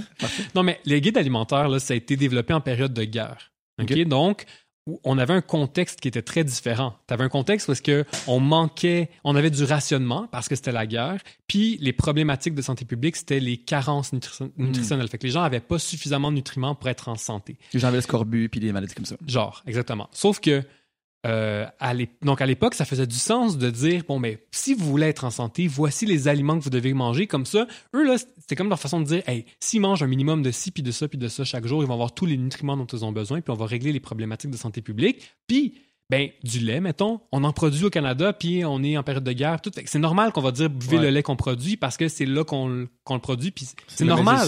C'est- vraiment normal. C'est pas une affaire Ouais. de lobby ou quoi que ce soit. C'est normal que le guide pense à l'économie. Ça fait aussi partie des, des mandats du gouvernement. Mhm. Mais avec le temps, la philosophie du guide est restée la même pendant très longtemps, de continuer à dire manger un minimum de ci, puis manger un minimum de tant de, de- de portions de ça, puis tout ça. Donc, c'était la même philosophie qu'avant, mais notre contexte avait changé. Ouais. Aujourd'hui, on mange beaucoup plus euh, globalisé, c'est-à-dire que euh, manger les, les- les produits de notre pays seulement, c'est plus vraiment comme ça qu'on On mange. mange pas juste des patates mais- puis euh, du jambon. Exact, on a vraiment. Mais c'est vrai, là. Non, mais tu- tu- dans les premières versions, là, il y avait des affaires comme, de l'huile de foie de morue, puis de manger, du, Mm. manger du foie ou des choses comme ça. Ben, parce que c'est des aliments qui étaient disponibles dans le pays, puis qui étaient riches en nutriments. Puis le lait, c'est un produit qui est riche en nutriments. Puis même, on, on, on a rajouté de la vitamine D dans le lait parce que euh, le lait, c'est un aliment qui était consommé par tout le monde. Puis on manquait de vitamine D, fait qu'on a dit, bon, mais on va mettre de la vitamine D, que ça va régler. Puis ça a réglé des problèmes. Donc, Mhm. faut pas croire que c'était comme, ouh, on va maléfiquement comme donner du lait à tout le monde. Non, ça a réglé les problèmes. C'était vraiment une bonne ouais. idée de faire Le ça. contexte a changé. Le Mais le contexte, contexte a changé. exact. Aujourd'hui, nos problématiques de santé publique, c'est l'obésité, les maladies cardiovasculaires, le diabète, le cancer. On mange trop, on mange trop transformé. Donc, de continuer à dire manger un minimum de ci puis manger un minimum de ça, ça marche pas. Mm. C'est- Le problème, c'est pas de manger, qu'on mange pas assez. Là. Le problème, c'est qu'on mange trop. Ouais. Qu'on mange trop de transformé puis qu'on mange pas les bonnes choses. Donc, il faut que la philosophie change. Puis c'est ça qui était la grosse critique de la dernière version. Puis c'est pour ça qu'aujourd'hui, ben, on change. Ben, ce qu'on s'attend, là, que la philosophie ait changé puis que les- le concept de portion ait disparu parce qu'on n'aura plus à dire manger un minimum de ci, manger un minimum de ça. faut plus penser en termes de faut manger le moins transformé possible, faut Ouais. cuisiner la majorité de nos aliments, faut boire en majorité de l'eau, des trucs comme ça, qui sont les conseils qui fit avec notre contexte alimentaire. Peut-être que dans 100 ans, si on est encore là ou si l'hu- si l'humanité est encore là, ben on va se dire My God, c'est n'importe quoi, ces recommandations-là, ça ne fit plus. Mm. Mais ça se peut que dans le contexte de dans 100 ans, ça ne fitera plus les recommandations d'aujourd'hui. qui étaient dans le champ. Ouais, c'est ça. non, mais c'est ça, là. Tu sais, c'est. une diète à base On 100% mange juste des d'insectes, strictement d'insectes. Mais j'avoue, par exemple, que le concept de produits transformés, tu sais, je le sais, là, mettons que c'est couper les produits transformés, mais c'est quand même un peu flou pour moi. C'est quoi un produit transformé, puis euh, à partir de où ça, ça en devient un? Tu sais, mettons, je me doute que la pizza Delicio, là, congelée à l'épicerie, je me doute que c'est un produit transformé, mettons. Mais euh, c'est quoi un produit transformé, en, fait, mettons, à la base? OK. Moi, je me fie sur une classification qui s'appelle la classification NOVA. OK? Ça, c'est un, concept qui a été inventé par des chercheurs en nutrition euh, un petit peu partout dans le monde, mais c'est une équipe au Brésil en tant que telle. Puis il y avait un chercheur notamment qui était là, qui, était un, qui travaille à l'Université de Montréal au département de nutrition. Bref, NOVA, c'est une façon de classifier les aliments justement selon Mm. leur type de transformation. Donc, leur but, c'était justement de rendre ça plus clair pour les consommateurs puis de dire, bon, mais on veut se baser là-dessus pour donner des recommandations. Puis donc, le, le guide alimentaire brésilien, qui, a été développé, qui est le- la dernière version qui est sortie une couple d'années, eux, ils se sont basés là-dessus, puis c'était comme le premier guide.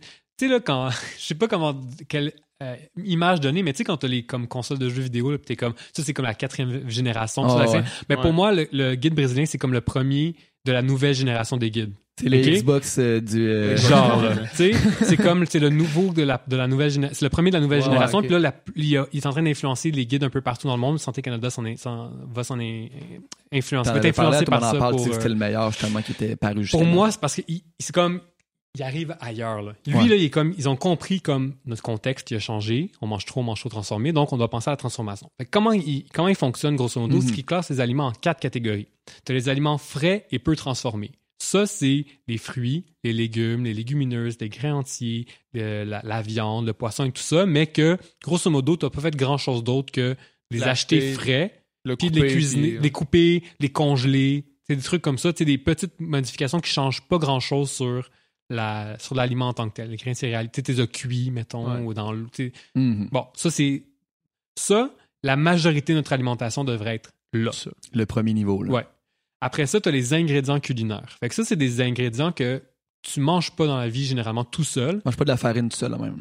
Mais la farine ne fait pas partie Ah, de ça. ok. C'est, mettons, euh, des, pas les du épices, sucre. Non, mais ça va être le sucre, euh, les huiles, par exemple, le Mhm. sel.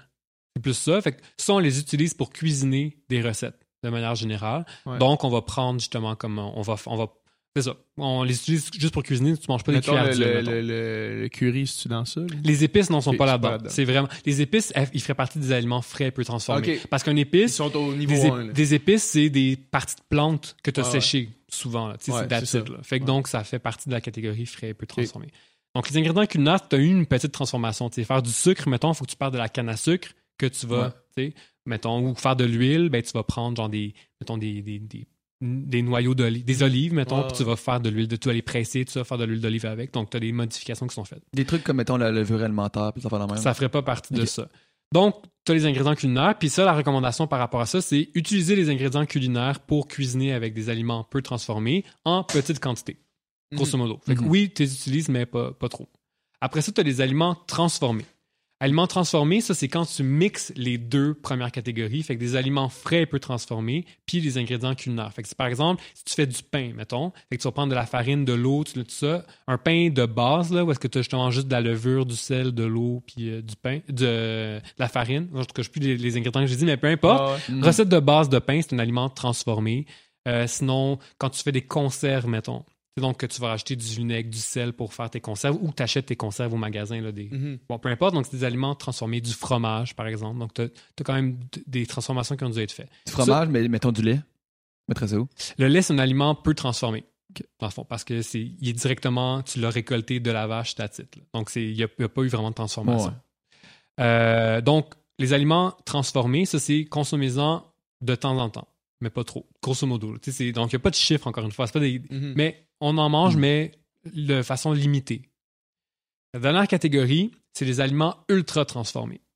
Les aliments ultra transformés, ça, c'est des, c'est des aliments qui contiennent généralement peu ou pas d'a- d'aliments frais, d'ingrédients frais, beaucoup d'ingrédients culinaires, mais surtout qui vont contenir beaucoup d'additifs. Fait que là, là, c'est les boissons gazeuses, les repas congelés, euh, tout, tout préparés, euh, les barres tendres, les céréales à déjeuner, Les la crème glacée, les croustilles, les craquelins, les whatever, tous ces aliments-là qui, aujourd'hui, en passant, constituent une calorie sur deux qu'on mange au Québec. là. Donc, Mm. Mm. c'est devenu une super grosse partie de notre alimentation.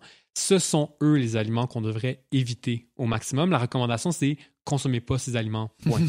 Puis tu sais, ça revient un peu à ce qu'on a parlé au début, tu sais, des fois qu'il faut aller dans l'extrême si on veut. Donc, parce qu'on se rend compte dans les études que dès que tu manges de ces aliments-là, ça semble avoir un impact néfaste sur la santé. Puis ils ont de plus en plus d'études qui montrent que. Donc, puis ils ont regardé ça dans plein, plein, plein de pays différents, que plus dans un pays on mange de ces aliments-là, plus il y a des hauts taux d'obésité, de maladies cardiovasculaires, de diabète, tout ça. Euh, puis par le passé, on a souvent eu l'espèce de tendance de dire Ah, c'est quoi qui est mauvais dans ces aliments-là? C'est-tu les additifs? C'est-tu le sel? C'est-tu le gras? C'est-tu le sucre? Puis là, on pointait du doigt en disant Ah, c'est le sucre qui est le mauvais, non, c'est le gras, puis tout ça. Puis on pointait du doigt chacun. La réalité, c'est qu'on ne sait pas Mhm. vraiment lequel. C'est probablement toutes ces facettes-là, mais aussi plein d'autres qu'on ne connaît pas encore.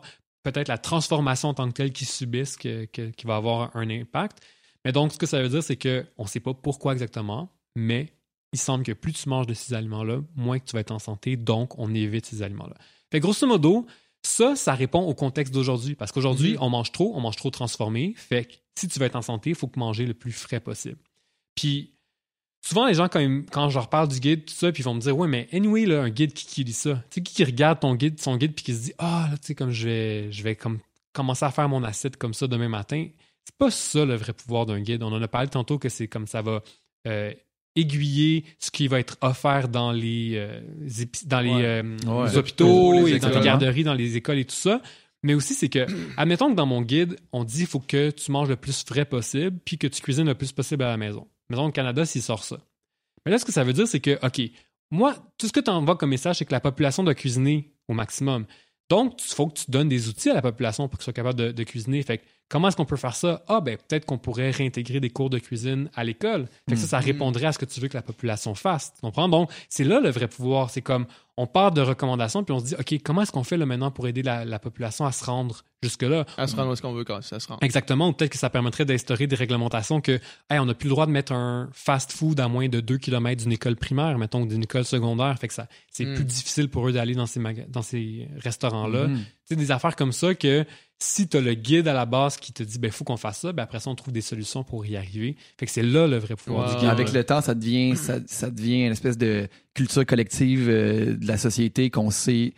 Tu sais, mettons, moi, au primaire, je me souviens d'avoir vu les groupes alimentaires puis Mhm. d'avoir entendu parler du guide alimentaire. Fait que là, les jeunes d'aujourd'hui qui vont qui vont apprendre avec ces nouvelles données-là, ben ça, ça va faire partie de leur bagage, ça va influencer toute leur, leur vie. là, Ou qui vont avoir un cours de cuisine, tu comprends? Ouais, ouais, tu c'est sais, qui vont arriver à l'école, puis dès la première année, là, c'est normal d'avoir un cours de... T'as un cours de maths, t'as un cours de français, puis t'as un cours de comment tu cuisines, là. Pour eux, ça va être Ouais. normal. Mhm. Pour eux, c'est comme, ah ben oui, c'est normal de cuisiner, c'est Ouais, comme ça qu'on ouais. fait ça, mais c'est ça le vrai pouvoir de- des guides, c'est qu'on peut changer des politiques, on peut changer Mm. l'environnement alimentaire, puis c'est c'est ça qui peut avoir le plus d'impact à mon sens. Mais tu sais, techniquement, mettons, mettons que je prends le, le, tu sais, le, le- le guide alimentaire tel qu'il est, euh, tel, tel qu'il est maintenant. Là, euh, pe- personne ne le suit vraiment. là. Ben, Tu sais, c'est une recommandation qui existe, mais je veux dire, tout le monde se porterait vraiment mieux, même s'il n'était pas optimal. là. Tout le monde se porterait vraiment mieux si on le suivait. Tu sais, si on le suivait plus qu'on le suit maintenant. Maintenant, on a les grandes lignes, on fait genre, ah ouais, tu sais, euh, viande Mm. et substitut. Mettons, v'là- recule, v'là, v'là 5 ans, là. Qui qui, qui qui pensait substitut, tu sais? Non, ouais. Mettons, viande et substitut, il y a légumineuse en substitut, là. Mais qui pensait substitut? C'est comme ça, non, ça, c'est les- la viande, là. Cette, cette section-là, c'est la viande. Mais tu sais, le guide, il disait pas viande, là. Il disait viande et substitut. Même. Mais Ouais. tu vois le pouvoir des mots puis le pouvoir de comment tu places tes mots. Ouais. Tu vois comment chaque petite affaire peut avoir un super grand impact parce que maintenant, si dans la nouvelle version, on appelle ça des aliments protéinés ou Ouais. qu'on dit manger en majorité des protéines vég- des sources de protéines végétales, ben ça envoie le message OK, non, on pense plus à la viande en premier, Ouais, on pense exact. aux légumineuses en premier. Ouais. Mais c'est ça. Si on avait dit légumineuses et substituts, Ouais, c'est ça, La exact. viande est un substitut. Non, oui. mais oui, mais c'est ça, exact. Exactement, mais ça aurait changé. Mais le- notre Ouais. contexte, c'était pas ça. Notre contexte, Ouais, c'est la exact, viande, c'est c'est ça. ça qui, Ouais. qui, qui constitue le repas. Mais tu vois comment, des Il y a- fois, là, mais c'était les là gens, ils quand ont même, l'impression tu sais. comme, ah, tu chicanes pour une petite virgule ou pour un placement. Mm. Non, parce que Ça ça, fait une peut grosse avoir tellement de, différence. de différences, là. La, la catégorie des légumes et fruits, là. Ouais. C'est légumes et fruits parce qu'on veut que les gens mangent plus de légumes que de fruits, là. Tu sais, Mhm. Mm. C'est niaiseux, là, quand tu y penses, là, mais c'est des choix. Comme chaque petite virgule est importante, Tu dis fruits et légumes, tu sais, je sais pas pourquoi. Ouais. Ouais. Mais c'est ça. Mais c'est comme les. C'est ça. Fait que, tu sais, Ouais. c'est- c'est. J'avoue, légumineuse et substitut, tu sais, imagine si t'avais été ça. Ah, Ben oui. On t'apprend que c'est légumineuse et substitut, là, tu sais. Mais ça se peut que ça soit ça dans le futur, là. Ah ouais. Tu sais, ça se peut très bien. Puis en fait, moi, je pense qu'on s'en va vers ça, qu'on va mettre beaucoup plus d'emphase sur les sources de protéines végétales. Mm. Parce qu'il y a eu le changement sociétal, parce qu'il y a tellement de végétariens chez les jeunes maintenant, Ouais. tellement, tellement qui, qui s'identifient comme végétariens. Parce Ouais. qu'il faut pas oublier, là, c'est une question d'identité aussi. Ouais, qui- qui- quand tu leur demandes, es-tu végétarien, ils répondent oui. Mm. Alors que tu as des gens qui mangent moins de viande, mais qui se considèrent pas. Fait Mhm. il y a un shift totalement dans les habitudes alimentaires qui est en train de se produire, en partie, à mon sens, pour les problématiques environnementales. Ah. Fait que, euh, Tu sais, quand tu vois ça, ces changements de- d'habitude-là, puis surtout les, les jeunes, j'imagine que ça, ça, ça te rend un petit peu. euh, je cherchais mon français, mais hopeful, justement, sur Oui. l'avenir, parce que tu dois te dire, OK, il y a vraiment Optimiste. un shift qui se fait. Ouais, optimiste.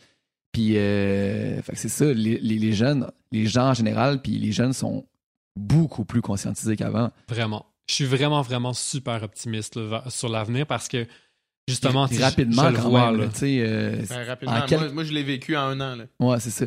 Ça fait un an que je m'implique plus, là, puis en un an, j'ai vu un, un switch. là.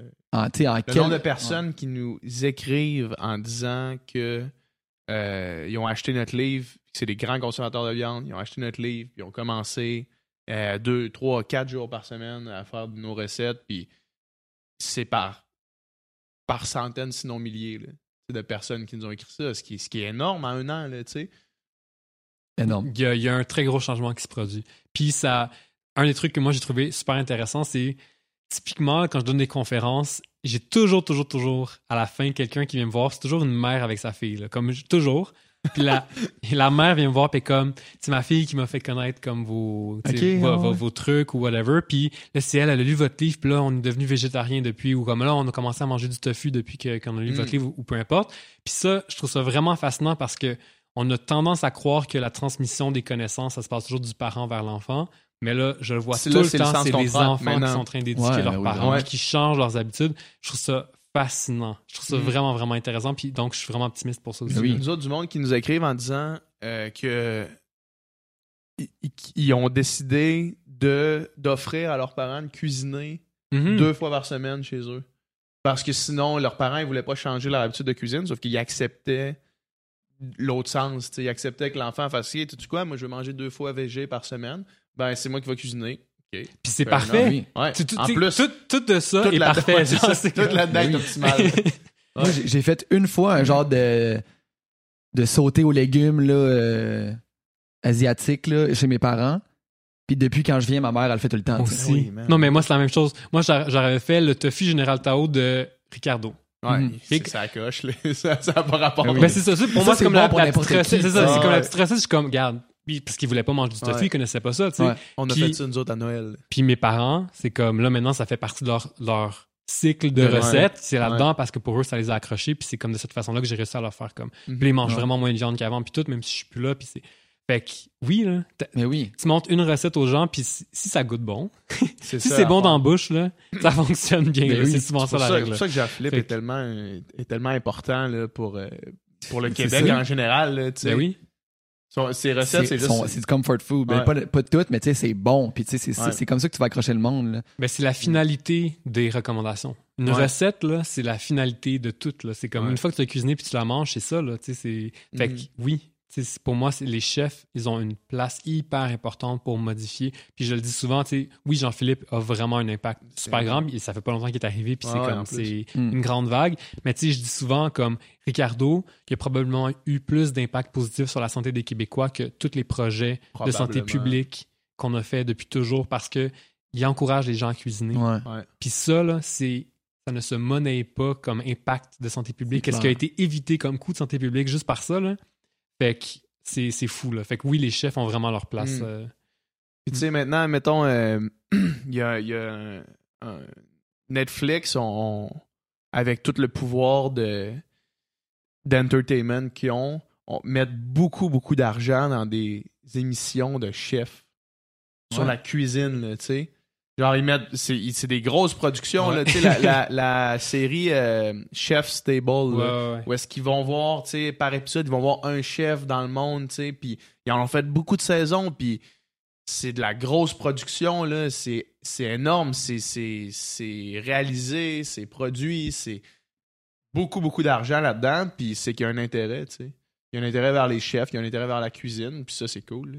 Mais tu vois, ça, ça, me, ça aussi, ça me fait beaucoup réfléchir parce Mm. que, tu sais, souvent, on voit, les, on mange de plus en plus transformé. Donc, clairement, on prend de plus en plus de raccourcis. Des vrais- Mhm. vraies recettes où est-ce qu'on part de base et tout ça, c'est en train de se perdre de plus en plus. On essaie de renverser la vapeur, mais ça reste que, si on regarde les données, là, on mange de plus en plus transformé. Fait que, Mm. mais de l'autre côté, les livres de recettes puis les, les émissions de cuisine sont hyper, hyper, hyper populaires. C'est Ouais. devenu. Fait que je comme. Des fois, je me dis, est-ce que la cuisine, c'est devenu plus une habitude, une, une habitude du quotidien, mais c'est devenu quasiment un spectacle? Parce que comme on le fait pas vraiment nous-mêmes, Mm. qu'on va pas faire ces recettes-là, ben là, on veut regarder. Parce que, mettons, Chef Stable, là, on s'entend, oui, c'est sur la bouffe, puis oui, c'est sur la cuisine. Personne cuisine ces recettes Jamais tu vas faire une seule de ces recettes-là. c'est de l'art, c'est beau, c'est le fun, c'est de l'entertainment au final. Mm. C'est du Ouais. divertissement pur et simple. Ou Ouais. tu sais, on fait des téléréalités sur la cuisine, là, tu sais, puis sur comment que les gens sont poches, puis on rit d'eux, puis tout ça, Mm. ou au contraire, que, qui font des trucs vraiment malades, comme de, de- Ouais. des compétitions de gâteaux ou whatever, tu sais. Fait que c'est rendu de divertissement parce que j'ai Mm. l'impression que c'est comme si nous, on le fait plus vraiment, ou c'est des choses qu'on a comme arrêté de faire, fait que là, on regarde des gens le faire. C'est comme regarder place, des athlètes, c'est comme regarder les Olympiques, là, mettons. Ouais, c'est ça. Fait que je suis comme, fait que des fois, je suis comme un peu mitigé par ça. je suis comme, oui, il y a vraiment un intérêt, mais est-ce qu'après ça, Est-ce ça que se traduit qu'on va plus cuisiner ou c'est juste comme, non, tu regardes ça Mm. juste pour le fun, tu sais? Mm. Fait que je, je, je sais pas quoi en penser. C'était ça, euh, un de nos objectifs quand on a écrit le livre de, notre livre de recettes, c'était de faire ça, euh, des recettes que le monde allait cuisiner, tu sais. Puis comme de fait, le monde nous envoie des, des, des photos euh, par centaines de eux qui, ont, qui cuisinent, puis ça c'est cool, tu sais. Ça, ça fait tellement du bien, comme, tu dois vraiment être heureux là, quand tu reçois Ben des oui, photos. mais, là, mais une photo de quelque chose que quelqu'un a cuisiné, ça veut dire qu'ils ont pris la peine de le faire, tu sais. Juste de prendre la peine de faire un repas, puis tu sais, euh, d'être fiers, parce qu'ils sont fiers s'ils nous l'envoient, là, tu sais. Fait que ça, c'est, c'est, c'est vraiment cool. Mm. C'est vraiment sais, ton public, tu t'adresses justement à monsieur, madame, tout le monde. À des même, non-véganes, Même là, des non-véganes, des gens qui cuisinent ouais, pas ça. beaucoup, que ce soit accessible Surtout pour eux, ça, tu sais. ouais. Si tu faisais un livre de la fine pointe de la cuisine, euh, tu sais, pour un, euh, l'élite puis un groupe select, c'est- correct aussi, mais c'est pas là que tu fais le vrai impact. Non, là, non, ça. mais non, non, effectivement. C'est, en fait, c'est les deux. Sincèrement, j'ai l'impression que tu as Mm. besoin d'avoir justement une diversité de voix pour atteindre une diversité de personnes. Donc, euh, c'est ça. Fait que oui, ça prend des gens qui vont s'adresser aux gens déjà convaincus puis qui vont les pousser à aller plus loin. Puis ces gens-là défrichent le terrain pour que nous, on va les suivre par après. Mais ça prend aussi des gens qui s'adressent à la masse pour comme changer, ça, pour changer les habitudes, mais peut-être de façon moins drastique ou à ce qui est la norme Mhm. mais qu'au au final, on va, on va réussir à les atteindre. Mais oui, ça prend une Mm. diversité de voix. Fait que ça prend des gens qui, a- oui, vont chercher les convaincus, mais ça prend des gens qui vont chercher les non convaincus, Ouais, qui ça. les amènent juste une petite coche plus loin. niveau. Puis là, un petit Quelqu'un d'autre qui va le prendre à ce niveau-là puis qui va l'amener à l'autre Ouais. niveau. Absolument. Ouais, ouais, je, je suis persuadé de ça. Puis justement, parce que j'ai eu beaucoup de, de questionnements par rapport à ça, par rapport à la viande toujours. Je reviens souvent là, mais moi, mon discours, c'est toujours le même. faut manger moins de viande. Mm. Je dis pas qu'il faut pas en manger. Puis, mais parce que j'ai ce discours-là, je, je- ça fait que je suis suivi par beaucoup de gens qui sont véganes puis qui sont Ouais. végétariens. Ouais. Puis souvent, des gens ils vont venir me voir ou qui m'écrivent, c'est comme pourquoi tu dis pas aux gens d'arrêter d'en manger là? Tu sais comme ou ils sont comme ah, tu sais, c'était vraiment intéressant ta conférence ou comme c'est vraiment le fun qu'est-ce que tu dis, mais pourquoi tu vas pas un step plus loin? Pourquoi tu leur dis pas là ah, juste arrêter s'il vous plaît ou peu importe. Puis je suis comme tu sais si t'es quelqu'un qui est habitué de manger de la viande puis qu'on te dit si tu veux faire un changement, faut que tu arrêtes complètement, tu vas me faire pff, tant pis puis tu vas pas m'écouter Mm. puis tu vas pas vouloir. Mais si je te dis Hey, t'as une journée par semaine, t'as pas mangé de la viande. Good. Wow, bravo, bravo, puis que tu l'encourages. Peut-être que tu vas être capable de le faire passer à deux jours par semaine Si de tu pas manger de la c'est viande. facile, une journée par semaine, tu sais. Exact. Fait que pour moi, j'ai comme toujours gardé cette philosophie-là de dire, regarde, je- de- du reste de ma philosophie en alimentation, c'est jamais dans la restriction puis de tout Ouais, couper. c'est. Fait qu'en gardant le comme, on, on tend vers quelque chose, ben pour moi, c'est comme moins drastique. Puis euh, je pense qu'il y a plus de gens qui peuvent accrocher à ce message-là. Puis tu sais, Jean-Philippe, il fait la même chose. Ben oui, C'est- mais c'est il- pour ça, c'est pour ça que puis tu sais nous autres euh, ben moi c'est mon approche aussi puis c'est pour ça qu'on rejoint beaucoup de monde là, tu sais, parce que le monde ils veulent pas se faire dire arrête, tu sais, tout ce que tu fais c'est pas bon, tu sais, puis ah ouais, une fois par euh, semaine que tu manges pas de viande, mais six autres jours, c'est pas bon ce que tu fais, tu sais, tu veux jamais Focus sur ce qui est bon, focus sur le focus sur ce qui est bon, exact, tu sais. Ça, on, on le répète souvent, là, si tout le monde mangeait vegan euh, une fois par, par semaine, c'est comme s'il y avait euh, un milliard de vegans sur la planète, là, tu. Mettons que tu non, mais de c'est ça. même, Oui, oui, oui. Ah ouais, exactement. C'est Ben oui, énorme, c'est vrai, tu c'est vrai, c'est un- une bonne façon de le voir. Ouais. c'est vrai. C'est exactement ça. Si on est plein de personnes à faire des petits changements, ça va avoir un grand impact Mm. euh, à la fin. Puis tu sais, manger moins de viande, euh, comme comme il n'y a, pas de quantité, tu tu peux pas manger tant de viande. Fait que tu sais, si tu manges ça de viande, t'en manges moins. Puis là, après ça, t'en manges moins, puis t'en manges moins, puis t'en manges moins. À un moment donné, t'en mangeras plus. C'est pour ça que j'aime pas les chiffres. Parce qu'on Ouais. est tous à des endroits différents dans, notre- dans notre Ouais, vie. exact. Fait que le but, c'est de tendre vers le moins possible, mettons. Ben, si le but, c'est de tendre vers le moins possible de ci, ben, je te dis, Mm. mange moins de, de ci. Mm. C'est- C'est c'est tout. Fait que, sans dire de chiffres, parce que, mettons, les boissons gazeuses, c'est un- peu importe c'est quoi, là, tu sais, si tu bois un litre de boisson gazeuse par jour, Prends-en ben, moins. Prends-en moins. Mais si tu bois une boisson gazeuse, une, une canette, prends-en moins quand même. Tu sais, C'est- C'est comme. Puis le moins que tu vas être rendu, ben, essaie d'en prendre moins après Oui, c'est ça. Ouais. Fait que c'est. Puis, ou- puis souvent, ce que je dis, c'est comme prends le moins possible qui va quand même te rendre heureux. C'est grosso modo, c'est ça. Tu sais, C'est quoi la quantité minimale, mettons, pour une boisson gazeuse que tu es capable de prendre, mais que tu vas encore sentir que tu es heureux? Peut-être qu'aujourd'hui, c'est une canette, mais peut-être Mm. que ça va être rendu une Ouais, demi-canette ou whatever. pour tes jujubes, là, Ouais. la quantité minimale qui te rend heureux, c'est ça Ouais. l'important. C'est ça, exact, exact. Maintenant, il faut que je trouve ça. faut que je trouve cette quantité-là. moi, j'ai. Mais, mais justement, là-dessus, mettons. euh, moi, j'étais un énorme consommateur de viande. là. Puis, tu sais, j'ai- j'ai. Décidé d'a- d'arrêter du, du jour au lendemain. Euh, puis, tu sais, c'est- moi, c'était- c'était principalement au début pour la- pour l'environnement, mais c'est aussi rapidement devenu pour l'éthique animale. Fait une fois que c'est pour l'éthique animale, c'est- pas mal zéro. Là. Mhm. Puis euh, j'ai découvert, redécouvert les légumineuses. Puis tout le plaisir que j'avais de manger de la viande, maintenant je l'ai, je l'ai transféré à, aux légumineuses, mettons. Là. Comme là, hier, j'ai fait cuire des pois chiches ici, puis là, ils sont dans le frigo, puis là, j'ai hâte de les manger, Mhm. tu sais, parce que j'aime vraiment ça. Mhm. Ouais. Puis les recettes que je peux faire avec ça, j'adore ça. Admettons, euh, un, un- un curry de, de pois chiches, là, tu sais. Avant, c'était du poulet que je mettais là-dedans. là. Je préfère les pois chiches. J'ai du fun, tu sais. Ouais. Je préfère ça vraiment, là. Je trouve que c'est mieux. Puis les légumineuses, moi, c'est une, une découverte, là, Ce que tu m'as fait, monumentale. ce Une que tu m'as fait redécouverte. goûter hier, là, l'espèce de steak haché, tu l'as fait avec quoi? Ah ouais, ça, c'était de la... euh, euh, protéines végétales euh, texturées. Ok, ouais, ouais, ouais. Mais ça, euh, j'imagine que on qualifie ça d'aliments euh, d'aliments transformés. Ouais. Sauf que euh, comme remplacer la viande par ça, moi, je veux dire, la- le steak haché, là, remplacé par ça, tu t'en rends même pas compte. Là. Tu mettrais ça dans une sauce à spag. T'as aucune idée, là. Sais Mhm. pas, tu sais. Puis, mais au- en termes de goût, c'est pas nécessairement mieux. Mais tu vas pour dire que le plaisir, je l'ai retrouvé ailleurs, tu sais. Ben oui. Fait que je l'ai enlevé à une place, mais je l'ai retrouvé ailleurs. C'est juste parce que tu- faut que tu te donnes la peine de le faire, tu sais. Puis c'est toujours une question de culture. On a juste été élevé là-dedans, mais si on avait été élevé dans un autre monde, Ouais. ben on aurait été content d'en manger dès notre naissance des légumineuses, mettons. Mhm. Puis Mm. mettons, justement, tu sais, ton, ton, ton curry de pois chiches, là, mettons, c'est comme en Inde, il y a énormément de Ben oui, c'est végétariens. ça. énormément, énormément. Donc, ils ont une cuisine qui s'est développée sur des décennies, voire des siècles, pour mettre en valeur cet aliment-là. Fait Mhm. qu'ils savent comment faire pour que ça goûte bon, parce qu'au final, c'est ça que tu veux dans la vie. Ouais. Fait que faut, se- faut aller chercher justement c'est comme ces inspirations-là, puis dire hey, eux, là, ils ont eu des centaines d'années pour que ça goûte Mm. bon, leurs légumineuses. Fait Ouais. comme, faut qu'on se trouve. faut- On va aller là, puis utiliser- on va les faire. oui, puis on va trouver ça bon nous aussi. Là. Ben oui, Fait que c'est que c'est vraiment juste une question de culture. Puis c'est comme nous, nos recettes, on les a développées autour de la viande, mais comme il y a bien d'autres personnes dans le monde qui les ont développées autour d'autres choses. Puis Ouais. ça vaut la peine de les découvrir. là. Euh, à part, mettons, l'aspect environnemental, puis de regrouper, mettons, les aliments en aliments protéinés, aliments transformés, tout ça, est-ce qu'il y a d'autres nouveautés du, guide- du on, on l'a pas encore dans les mains, mais mettons dans les fuites, là. Dans l'autre, d'autres nouveautés, mettons, qui, qui, qui sont majeures, là, tu sais?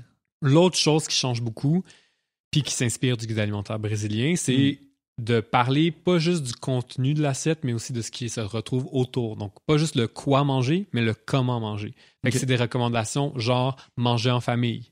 Ou bien, Ah ouais. comme quand, ou quand je vous disais cuisiner davantage. C'est donc, on ne dit pas quoi cuisiner. On dit cuisine davantage, mange en famille, prends le temps de t'asseoir avec ta famille et tes amis dans un contexte qui est plaisant, mettons. Donc, ou euh, va moins souvent dans des restaurants de euh, restauration rapide, des trucs comme ça. Quand on te donne des trucs comme ça, on te dit pas nécessairement quoi manger là-bas. Mais ce qu'on te dit, c'est voici des façons de ramener l'alimentation plus comme une priorité dans ta vie, mais aussi qu'on, nous, on sait d'un point de vue scientifique que oui, les gens qui s'assoient à table pour manger, ben, généralement, ils vont avoir cuisiné plus souvent leur, leur repas. Si tu prends le temps de l'avoir cuisiné, plutôt que si tu t'es fait décongeler une pizza, puis que tu vas la manger devant ton ordi en écoutant YouTube ou en Mhm. écoutant Netflix ou peu importe. Donc, si quand tu prends le temps de cuisiner ou que tu prends le temps de manger en famille, oui, donc le contenu souvent va être plus intéressant, même sans qu'on ait eu besoin de te le dire. Mais en plus, d'un point de vue social, c'est super important le repas. C'est un moment où partout sur Terre, Mm. on mange ensemble. Donc clairement, il y a quelque chose à quelque part là, que le fait de manger ensemble, c'est un besoin humain. là, si tout le monde le fait. Donc, c'est bon pour nous, c'est bon pour la santé mentale, c'est bon pour créer des liens entre la famille, pour parler de nos problèmes, pour parler de peu importe quoi. C'est hyper, hyper important, puis on l'a perdu avec le temps. Fait que bref, c'est des choses comme ça que, Mm. qui, qui semblent rentrer dans le guide, qu'avant, on n'en parlait pas beaucoup, mais que là, ils seraient mises de l'avant. Dans les versions même qu'on a, préliminaires et brouillons et whatever, sont mises avant même le Ah, contenu. là. Donc, les premières recommandations, c'est le comment, puis après, on rentre dans des fruits et des légumes, puis tout ça. Fait, que- Mm. que c'est quand même un changement nutritionnel, de... euh, biologique de la patente, c'est plus loin dans, dans la hiérarchie de, de l'importance. Ça semble, ben, tu sais, c'est ça. Ça semble être pe- peut-être pas au moins important, mais au moins à part égale entre le comment puis le quoi manger. Ça- ils, en- ils semblent avoir compris comme, OK, non, faut pas juste qu'on dise les aliments, faut qu'on donne des conseils qu'on a perdu, des choses qui ont été perdues par notre contexte. Mhm. Ça, c'est super intéressant. Moi, je, je me rappelle, j'avais commencé à. Quand j'habitais en appartement, j'avais commencé. ben, Avant, je mangeais, mettons, je cuisinais, je me mettais de la musique, je cuisinais, puis là, je tripais. Puis après ça, je mangeais, mais je mangeais tout le temps en faisant quelque chose d'autre. Je mangeais en écoutant la, la télé, justement. Puis, euh, puis à un moment donné, je me- j'avais arrêté de faire ça. J'ai commencé à juste manger. Puis même si j'étais tout seul, là, juste manger comme le- je cuisinais, puis ça, je mangeais ce que je venais cuisiner. Puis l'expérience était vraiment différente. J'étais plus conscient de. Premièrement, j'étais plus conscient de, de, de, euh, le résultat de ma, ma cuisine. Fait que j'étais plus conscient des, des saveurs. Puis, OK, j'ai été capable de me mettre, mettons, Mm. de réaliser, OK, ça, c'est ce que je goûte là. Pourquoi c'est pas optimal? C'est trop salé ou, tu sais, j'étais capable de balancer mieux Mhm. les aliments. Il y a aussi une fierté de faire une bonne recette. Ben, exact. Il y a un ça. sentiment Il y avait d'accomplissement. ça, hein. exact. Puis il y avait aussi, après ça, euh, j'étais plus conscient de euh, mon sentiment de satiété. De est-ce que je suis plein? Puis si j'étais plein à moitié de mon assiette, ben j'allais porter mon assiette, puis je, je le- je mettais, je, je gardais le reste pour une autre fois. Mais t'es pas à poubelle, j'espère. Ben non, ben non. Sauf que quand j'écoutais une émission, je finissais mon assiette, peu importe c'était quoi. Là. Peu importe j'en avais mis combien dedans, là, j'étais comme je mangeais, je mangeais, je mangeais, je mangeais. Mais quand tu portes attention à ton sentiment interne, tu t'en rends bien plus compte. Là, tu dis OK, Hmm. j'ai plus faim. Ça, j'imagine que la vitesse à laquelle tu manges, ça. Moi, je mange extrêmement vite. Ça m'arrive là, souvent déjà bouffer, bouffer, bouffer, puis là faire Oh, j'ai mal. Ah ouais. Puis on a, on, C'est a, le feeling, ça. on a évolué pendant des milliers d'années où est-ce que notre corps, il nous envoie des signaux pour nous dire arrête de manger ou c'est le temps de manger. Hmm. Mais on a, avec le temps, on a arrêté de les écouter, ces signaux-là. Puis tu sais, une formulation que j'utilise souvent, c'est comme aujourd'hui, on est tout le temps connecté aux notifications de notre cellulaire, mais on n'est jamais connecté aux notifications de notre corps. sais. Puis Mm, pourtant, ouais. il y en a plein des messages qui nous envoient pour nous dire ça, c'est OK, go, mange, arrête de manger. Mais comme on est toujours sur notre cell, ou qu'on écoute la télé, ou qu'on est sur l'ordi en même temps qu'on mange, bref, on fait autre chose. Manger n'est plus no- notre activité principale, on fait autre chose parce que trop plate, là, juste être assis devant son assiette, il faut que je fasse de quoi Mhm. d'autre. Ben, on s'écoute plus, puis effectivement, tu vas manger davantage, tu vas dépasser tes signaux de satiété. Fait oui, fait que oui, il faut qu'on, que quand on mange, notre activité, c'est manger, point final. Puis c'est- Ouais. c'est tough à. C'est tough à dire. Tu sais, moi-même, je le fais des fois, là, que je vais. Je comme, ah, ça me tente juste d'écouter Netflix en même temps que, que je vais manger. ouais. C'est sûr, là, tu sais, comme.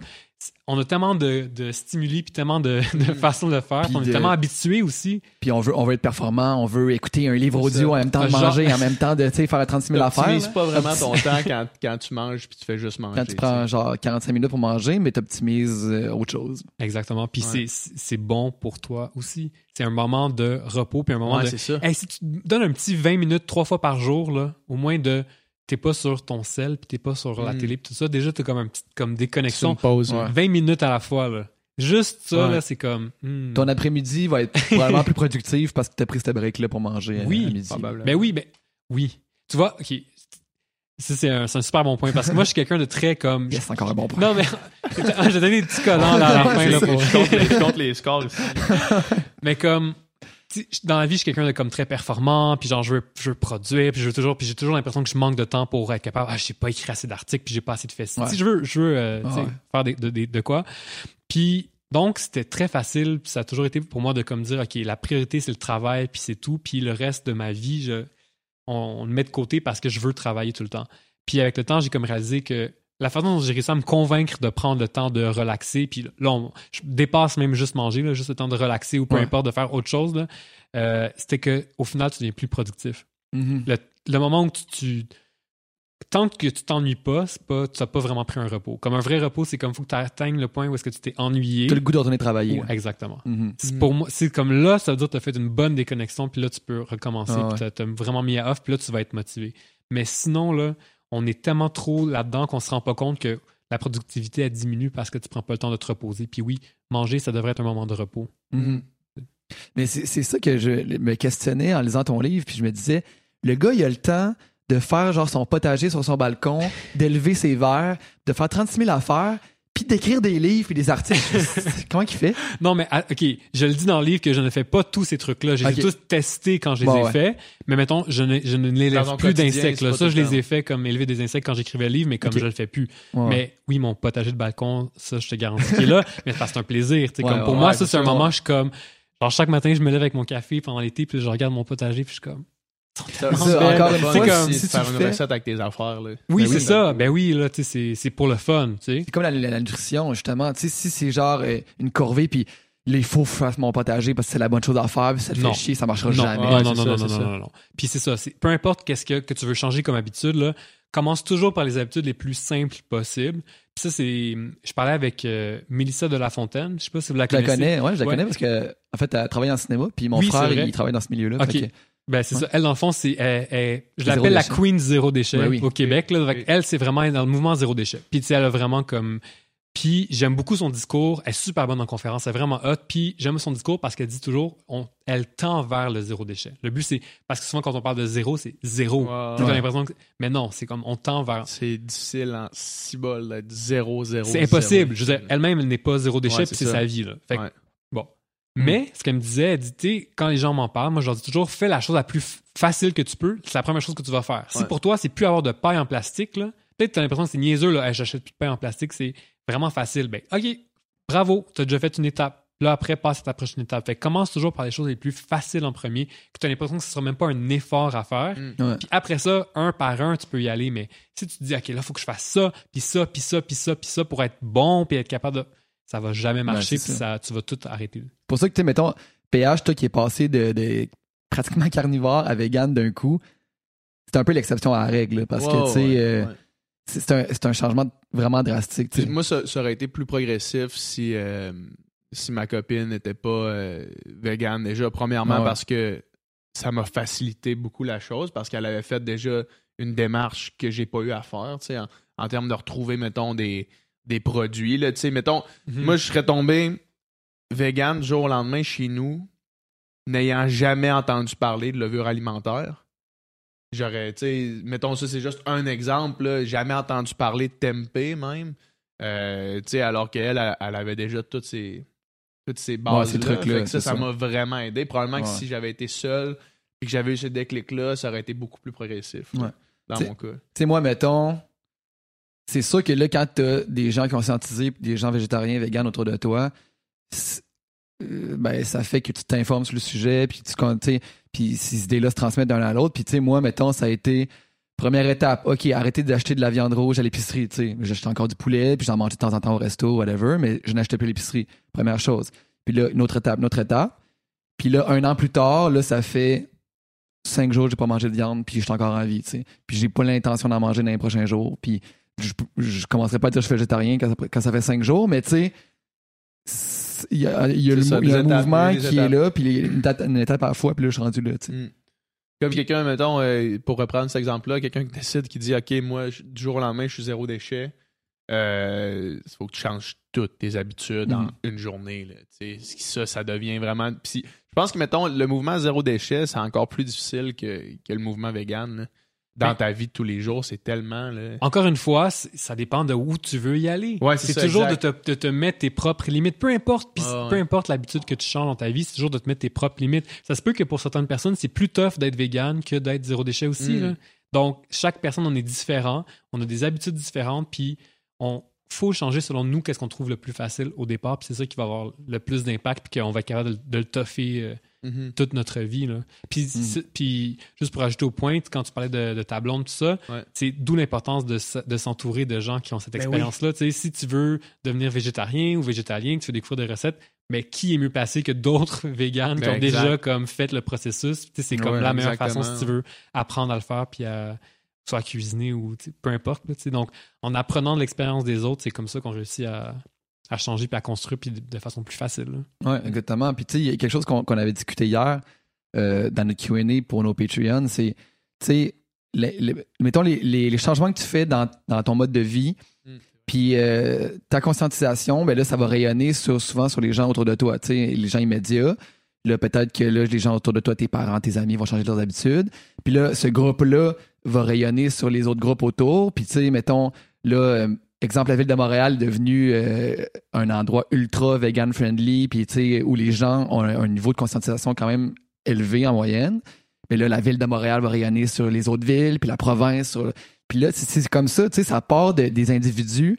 Puis les idées se transmettent d'humain à humain, de bouche à oreille, puis tout ça. C'est comme ça qu'on change, qu'on fait une révolution, finalement. en-. Vraiment, vraiment. Depuis le début, j'ai toujours parié sur le fait que c'était les consommateurs qui avaient le gros bout du bâton. Puis c'est là que je voulais aller. Parce que oui, en politique, tu peux avoir des- une influence, puis oui, tu peux changer à, à des grands niveaux, mais au final, là, ça commence toujours Ouais. par des demandes des consommateurs ou des citoyens ou peu importe. Puis c'est quand les idées se, se- se changent, puis qu'il y a une un changement de mentalité, le reste sont obligés de suivre. Que ce soit les entreprises. Souvent, c'est comme les entreprises changent en premier. C'est comme plus simple, on dirait. Puis après ça, la politique, puis tout ça. Mais Ouais. oui, ça part toujours de puis- là. puis même au niveau de la politique, il y a, tu sais, il y a deux choses. Premièrement, euh, c'est les gens qui lisent ça, les, gens qui sont là. Mhm. Donc, tu sais, plus les gens sont conscientisés, plus les gens euh, qui Vont sont élus vont, être le reflet de ça.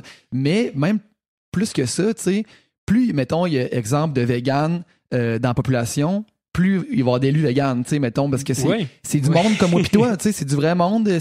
Puis tu sais, c'est- c'est du monde qui ont des enfants puis que leur, leur ado, leur fille ado elle devient végane, puis là, ils apprennent là-dessus, puis tu sais, fait on est, on est tout du monde, euh, on est tout du On vrai est monde. du vrai monde. C'est ça, Ouais. tu sais, c'est pas, c'est pas séparé, tu sais. C'est pas séparé, tu sais, fait que, fait que c'est ça. Hey, tous, le- tous ensemble. Le nombre de fois où j'ai eu des, des gens qui me- me- m'engageaient pour des contrats, mettons, tu sais. Mhm. Puis c'est genre des stéréotypes, là, mettons, monsieur dans la cinquantaine ou soixantaine, peu importe, dirigeant d'entreprise, puis qui m'engage pour, mettons, faire donner une conférence aux employés, whatever.